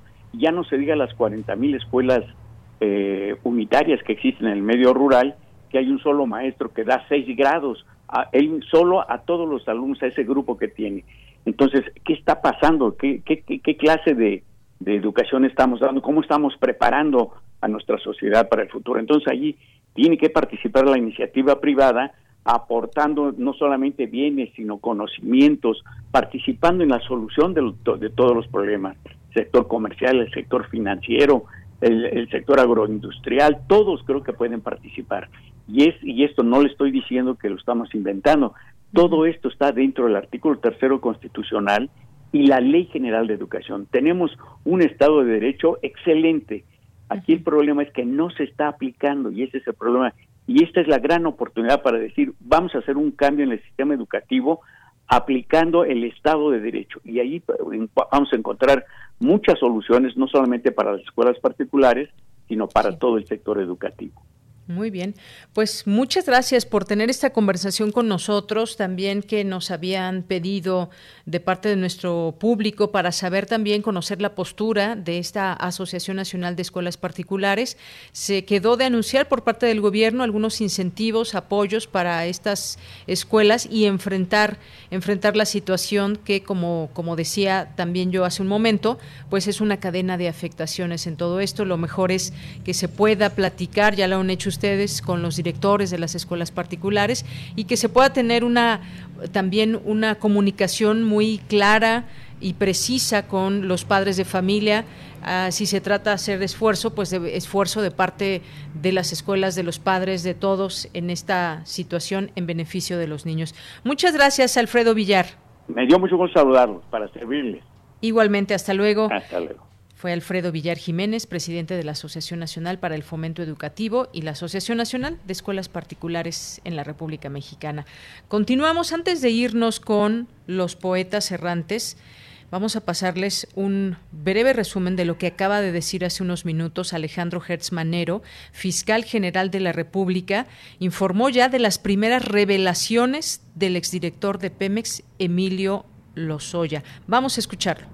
Hoy por la mañana, Emilio L. presentó una denuncia de hechos ante la Fiscalía General de la República respecto a su participación en el caso de Odebrecht y en varios otros casos. En el caso de Odebrecht, este, este individuo está señalando que hubo una serie de sobornos por una cantidad que pasa de 100 millones de pesos, de los cuales fueron fundamentalmente utilizados para la campaña 2012 para la presidencia de la República. Y el que después fue presidente y su secretario de, de, Hacienda son las personas que este individuo que está presentando la, la denuncia señala que fueron los que le ordenaron que ese dinero fuera entregado a varios asesores electorales extranjeros que colaboraron y trabajaron para la campaña de estas dos personas. Se habla de también 120 millones de pesos que fueron eh, ordenados por las mismas personas para que fueran a un diputado y cinco senadores que él señala los nombres y que por supuesto quedarán en reserva estos nombres hasta que nosotros judicialicemos en el caso de que encontremos las pruebas suficientes. Sobre estas afirmaciones que él hace, él eh, ha señalado cuatro testigos, ha, entregado recibos y un video. A partir de este momento, la Fiscalía General de la República ha abierto la, la carpeta de investigación correspondiente y vamos a empezar a realizar todas las diligencias. En primer lugar, las ratificaciones, después la presencia de los testigos, el análisis pericial de cada uno de los recibos y del video, y en el caso de que sea procedente a las personas que él le imputa, los llamaremos a declarar. En reserva los nombres de legisladores y tampoco se menciona por parte del fiscal el nombre de Enrique Peña Nieto y de Luis Videgaray, sin embargo, hace alusión a la campaña presidencial en su momento y a quien después fuera también secretario de Hacienda. Así que, pues hasta ahí va estas revelaciones que se hacen hoy por parte del fiscal. Nos vamos ahora con los poetas errantes. Eh, y ya está Tania Ramos, que eh, pues nos va a presentar la cápsula del día de hoy. ¿Cómo estás, Tania? Buenas tardes. Hola, Bella, mira. Muy bien, gracias. Feliz aquí de estar nuevamente con ustedes. Qué bueno, pues platícanos, preséntanos este trabajo de hoy. Claro, pues la cápsula de hoy eh, la escribí a partir de la experiencia de varios años en que he visto a mi mamá y a mis tías cuidar de mi abuela. Ella tiene una demencia bastante avanzada desde hace más o menos 10 años y ella vive normalmente entre estos dos mundos, ¿no? El de la realidad, en que a veces contesta coherentemente a las preguntas que le hacemos, y entre el mundo de su imaginación y sus recuerdos, en donde siempre está hablando con otras personas, en que la música le recuerda cosas que vivió, personas con las que estuvo. Y en esta cápsula quise retratar una posibilidad de cómo puede que sea una noche común en su mente entre esta confusión que, que ella vive. Muy bien, pues vamos a escucharlo, Tania. Claro, gracias. Adelante. Poeta soy, errado voy, buscando el sonido que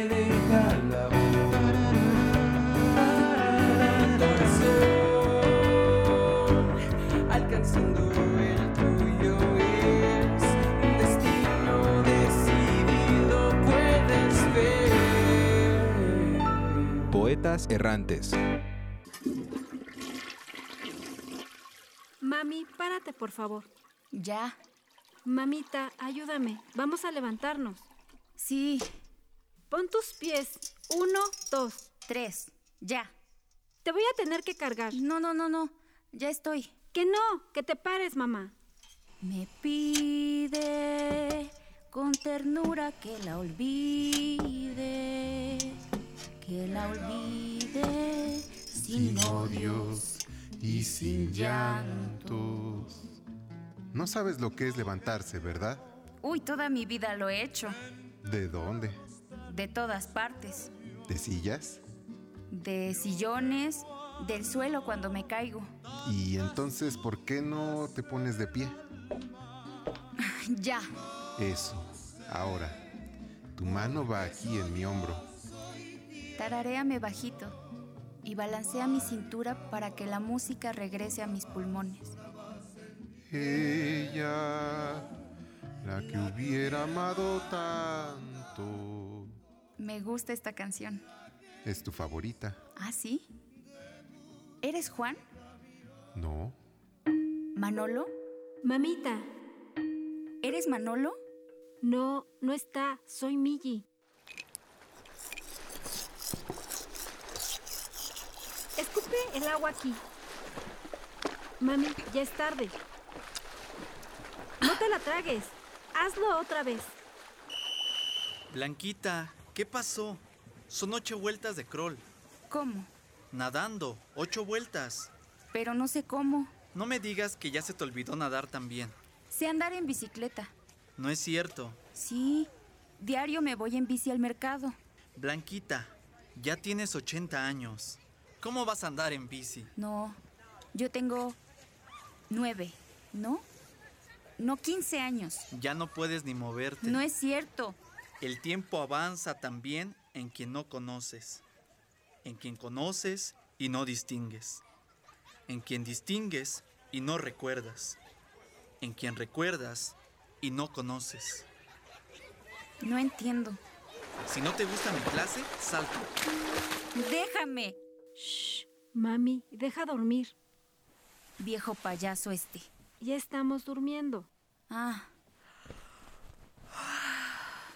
Estamos durmiendo.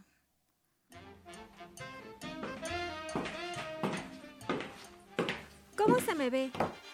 ¿Tú? El vestido, ma. ¿Me veo gorda? Ah, no, mija. Te ves re guapa. Gracias. Chucho todavía no está listo. ¿Chucho? Ajá. Migi, eres Miriam. Sí, ma, ya relájate. ¿Él se quedó a dormir? No tengo que pedirte permiso. Tu papá dijo que no y es no. Me vale. Ya les dije que me voy a ir con él. No vuelves a entrar a esta casa, ¿me oyes? Te odio. Lárgate. Mamá, me tengo que parar temprano. ¿Migi? ¿Qué pasó? Quédate en la casa. Aquí estoy. Tengo miedo. Aquí estoy, mamá. Es solo que este tiempo que no es mío crece a pasos agigantados. Mamá, no te entiendo si balbuceas. ¿Por qué me escuchas y no me entiendes? Shh. Shh. Dime que los sueños son más reales que la realidad y que me esperas ahí para demostrármelo. Ya, mi reina, ya vamos a cerrar los ojitos. Susúrrame un te quiero para que mi corazón recuerde lo que es latir. Creo que no, no entiendes, pero discúlpame. A veces me desespero mucho. Te amo, ma. Descansa. Lo que acabamos de escuchar es el proyecto radiofónico de los estudiantes que realizan el servicio social en Radio UNAM, unidos solo por el amor a la poesía y al sonido. Radio UNAM, experiencia sonora.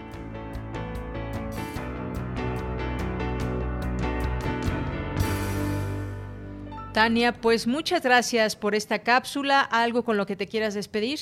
Eh, pues queremos dedicar esa cápsula especialmente a todas las personas que nos escuchan en estos momentos y que están al cuidado de personas mayores, ya sean sus papás o sus abuelos, y dedicarla a esa paciencia infinita que hay que tener para, para darles el cuidado que merecen, sobre todo en estos tiempos que vivimos. Eh, mandar un fuerte abrazo a todo el equipo de Prisma, a la maestra Marta Romo y a todos los poetas errantes. Bien, pues un abrazo para todos ustedes también desde aquí. Gracias, Tania. Un abrazo. Gracias, Hasta luego. Hasta luego. Buenas tardes. Relatamos al mundo. Relatamos al mundo. Colaboradores RU. Literatura. Bien, pues nos vamos ahora con Irma Gallo, periodista y escritora. ¿Cómo estás, Irma? Qué gusto saludarte. De Yanira estoy muy bien y muy contenta de poder colaborar con ustedes una vez más en Prisma. Me encanta el programa. Muchas gracias, Irma. Pues cuéntanos, platícanos el día de hoy sobre tu eh, lo que nos vas a recomendar a la lectura. Mira, esta novela se llama Poeta chileno, es del escritor chileno también avecindado en México, Alejandro Zambra. Alejandro Zambra no es nada nuevo en la novela, de hecho ya tiene bastantes éxitos de novelas publicadas, Bonsai, La vida privada de los árboles, Formas de volver a casa. En cuanto a relatos, tiene mis documentos y ha hecho también crónicas y ensayos. Por ejemplo, el más reciente se llama No leer, el más reciente antes de esta novela que publica ahora con Anagrama. ¿De qué trata Poeta Chileno? Bueno, pues el título ya nos puede adelantar mucho. Gonzalo es un personaje chileno, un hombre chileno, lo conocemos al inicio de la novela cuando tiene 16 años y está enamoradísimo de Carla, una chica de clase alta, él es de clase, digamos, media baja, eh, Carla es de clase media más, mucho más acomodada que él, eh, los dos son chilenos, como decía, tienen 16 años y están descubriendo el amor sexual al mismo tiempo que Gonzalo está descubriendo la poesía y enamorándose de la poesía. Eh, aunque a Carla no le gusta la poesía, se le hace muy cursi y necesaria incluso, Gonzalo insiste en, que la poesía es como una tabla de salvación para él. Em, después de estas primeras escarceos sexuales que tienen, eh, que Gonzalo pues es un chiquito de 16 años y la, sus su primera relación sexual es con Carla, eh, pues es un fracaso, se separan, pasan algunos años y cuando tienen 28 años de edad se vuelven a encontrar. Entonces aquí la, la relación funciona de otra manera. Y déjenme contarles que Gonzalo en este tiempo, a pesar de que ni su madre ni su padre estuvieron de acuerdo, por supuesto, se dedica a estudiar literatura y a escribir sus poemas, eh, vive solito en un departamento muy chico, muy pobre de Santiago, pero digamos que vive feliz porque hace lo que quiere, que es la poesía. Se encuentra Carla en un bar, para hacérselos este, más rápido, se encuentra a Carla eh, a los 28 años de los dos, vuelven a tener un encuentro sexual, esta vez mucho más satisfactorio que los cuando tenían de adolescentes, y se entera que Carla tiene un niño. Entonces aquí la trama da una vuelta muy interesante y eso es de lo que me gustaría hablar. Eh, aunque la poesía y sobre todo la poesía chilena está presente a lo largo de toda la novela, hay una parte que a mí en lo personal me encanta que es la de la paternidad, la de las nuevas masculinidades. Eh, Gonzalo de alguna manera se hace pues el padrastro de este niño Vicente, que es el niño que Carla tuvo con un tipo ahí que la dejó y la dejó embarazada y se fue y un tipo como suelen ser este este tipo de padres, ¿no? Que nada más mm, digamos plantan la semilla y se van y eh, Gonzalo se encarga de ser el padre de Vicente y no solo el el padre proveedor porque además trabaja el hombre como puede dando clases lo que sea para ayudar a proveer ese hogar, porque ahora Carla, eh, que se embarazó muy joven, que no hizo una carrera ni nada, y que había estado viviendo de trabajar en el despacho de su padre, en el despacho de abogados como secretaria, como asistente, ahora ella decide estudiar una carrera de fotografía.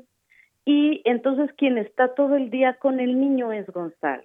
Y esta es una parte de la novela que para mí, a mí me parece nodal, que es la relación entre Gonzalo y Vicente, este niño que no es suyo y que al mismo tiempo traza con él una complicidad maravillosa y se da cuenta, porque después intentan tener hijos él y, y Carla y no lo logran, pero se da cuenta de que ya tiene un hijo, que es este niño. Me parece súper acertada esta parte de la novela y me parece muy conmovedora. Eh, no sé cuándo empezaría Alejandro Zambra a escribir esta novela, pero resulta que Alejandro Zambra acaba de ser papá.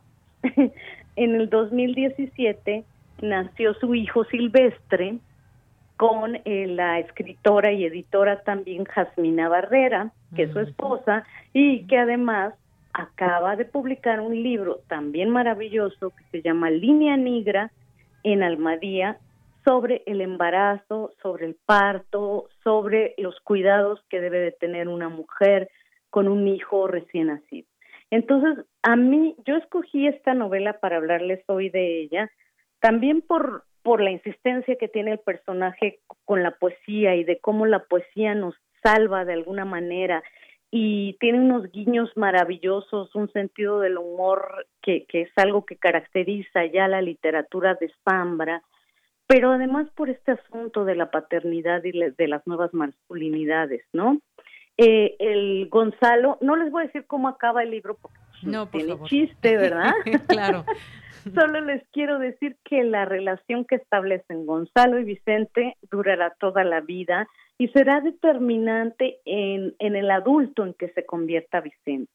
Entonces, además, como les dije, está escrita de Yanira con un sentido del humor que maneja Zambra delicioso. No es para nada un azote, ni mucho menos. Es una novela profunda, eh, amorosa, amorosa, repito, hacia la poesía y hacia la paternidad y hacia la mujer también, pero es una novela que de la que te ríes también todo el tiempo y yo creo que eso es una gran cualidad, ¿eh? En estos tiempos mucho más. Bien, pues Irma, qué gusto platicar contigo, que nos hagas esta recomendación y que nos des un poco también ese, ese contexto en que se escribe esta o que se da a conocer esta novela. Poeta chileno, entonces, Alejandro Zambra, y pues ya, ya, nos diste un poco cómo va la trama. Vamos a descubrir el final. Sí, sí, léanla, por favor, es súper recomendable, de verdad. Pues Irma, muchísimas gracias. Ojalá que la siguiente vez tengamos un poquito más tiempo, pero ahora vamos a las carreras, pero nos quedamos ya con esta recomendación. Muchas gracias. Qué gusto hablar contigo y con tu auditorio. Un abrazo de Yanira. Igualmente un abrazo para ti también, Irma. Irma Gallo, periodista y escritora, y nos recomienda en esta ocasión el poeta chileno de Alejandro Zambra. Continuamos. Prisma RU. Relatamos al mundo.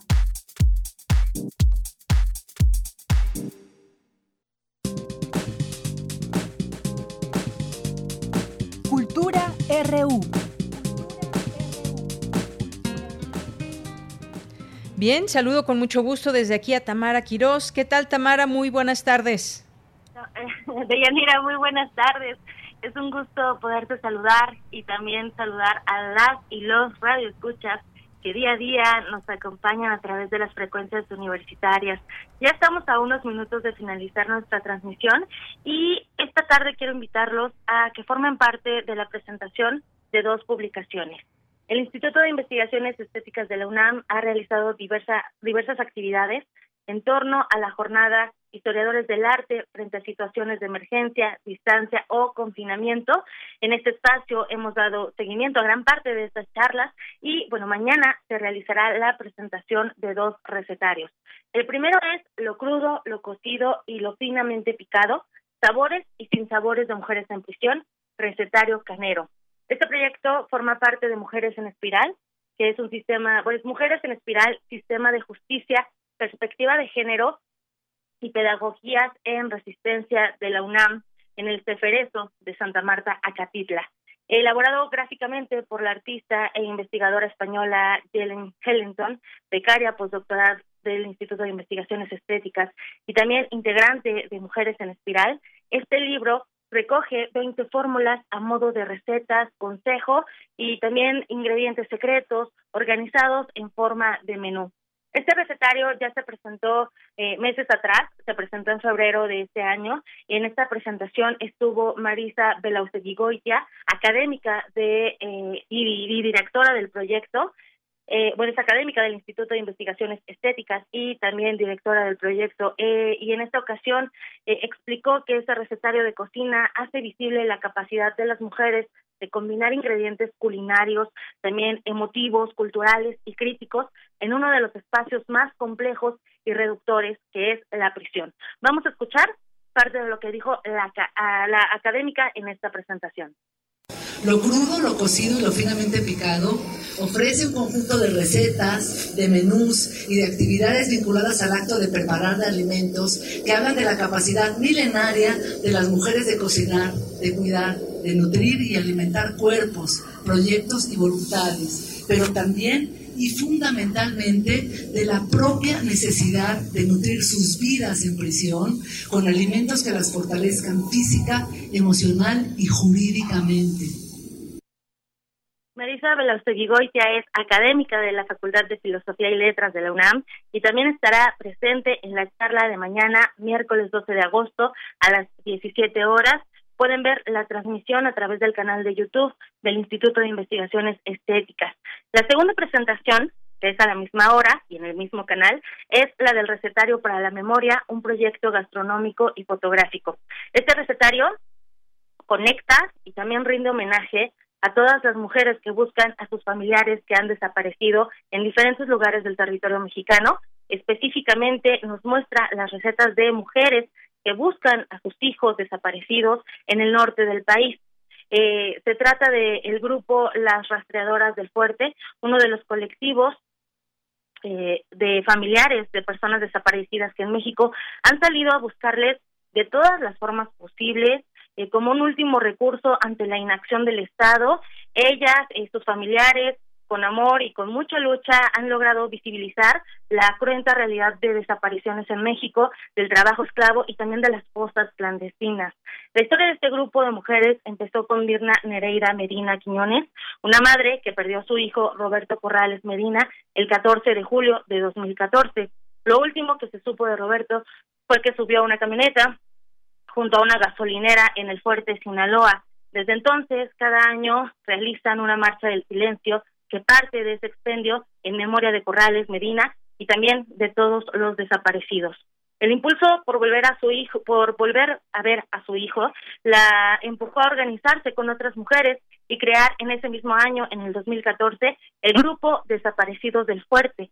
Más tarde, el periodista Javier Valdés, originario de Culiacán, Sinaloa, asesinado en 2017, las rebautizó como las rastreadoras del fuerte. La fotógrafa eh, Sara Gómez forma parte de, de, este recetario y ella nos platica cómo surgió la documentación del trabajo de las rastreadoras que derivó en este trabajo. Escuchemos.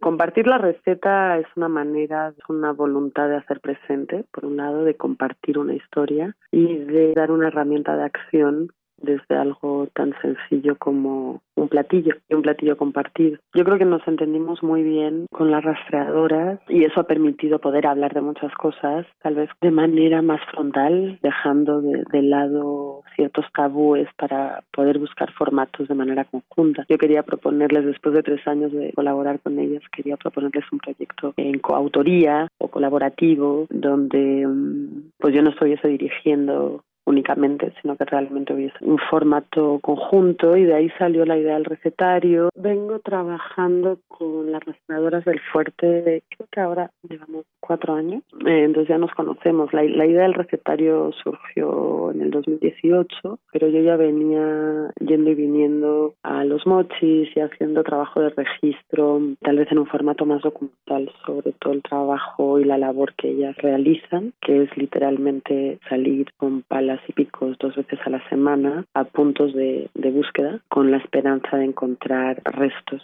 de alguno de sus desaparecidos. Entre pozole, planes, capirotadas, nos podemos acercar a la historia de cada una de estas mujeres que buscan a sus desaparecidos. En la página www.recetario para la memoria, así junto, recetario para la se puede adquirir el libro y la mitad de las ventas son para las rastreadoras del fuerte. También pueden conocer más de esta publicación hasta a través de Instagram, tanto de las rastreadoras como de Sara Gómez. Eh, nuestra compañera Isela Gama, que nos ayuda con las redes sociales de este programa, les compartirá los enlaces directos de la página eh, de, para que puedan adquirir el, libro si es que les interesa o conocer más de la historia de este colectivo, también el trabajo que realiza Sara Gómez, el trabajo fotográfico que realiza, eh, y también les va a compartir la liga directa del canal de YouTube del Instituto de Investigaciones Estéticas de la UNAM. La cita es mañana miércoles 12 de agosto a las 5 de la tarde, hora del Centro de México, por el canal de YouTube del Instituto de Investigaciones Estéticas de la UNAM. Eh, queremos que sean parte de estas charlas y también de cómo el arte culinario, la comida, además de sabores, también es memoria. Deyanira, te regreso los micrófonos y nos escuchamos mañana. Claro que sí, Tamara, muchísimas gracias, gracias por estas recomendaciones. Y bueno, pues ya casi nos despedimos. Oigan, vaya revelaciones que se hacen hoy, que se dan a conocer del caso Lozoya. Mañana seguiremos con este tema, porque ha denunciado ya ante la FGR al expresidente Enrique Peña Nieto, a Luis Videgaray, por usar sobornos de Odebrecht, hacia dónde se fueron estos 100 millones de pesos y otros 120 millones también para eh, otros sobornos a distintos legisladores. Bueno, pues Emilio Lozoya, hay que recordar, está acusado de recibir sobornos de Odebrecht, hace esta denuncia ante la Fiscalía General de la República por su presunta participación en esta trama de corrupción y por autorizar sobornos. Fue el fiscal de la República, Alejandro Hertz quien dio a conocer esta información a través de un video.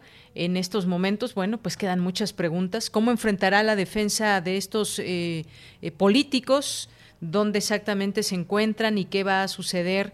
¿Cómo enfrentarán este proceso? Se pone interesante este caso, mañana lo retomaremos, por supuesto. Muchas gracias eh, por estar con nosotros. Gracias a Martelena Valencia también, que nos dice por aquí, gracias a los poetas errantes, me acordé de cinco años de mi vida en neuropsiquiatría, nos decía, díganle la corriente y díganle que la aman aunque ella lo sepa, tiene que escuchar. Es un rato, en un rato de lucidez me dijo, yo cuidé a mi mamá, tú a mí y a ti quién. Muchas gracias Martelena, gracias a Sony también que nos habla sobre nos hace un comentario sobre las escuelas privadas igual igual que Edgar Chávez. Muchas gracias a todos ustedes. Y me despido en estos micrófonos. Soy de Yanira Morán, a nombre de todo el equipo que hace posible esta transmisión. Gracias, buenas tardes y buen provecho. Y me parece que escuchamos de fondo a Gustavo Cerati. Bueno, pues dejemos correr esta canción para despedirnos. Hasta mañana, buenas tardes y buen provecho.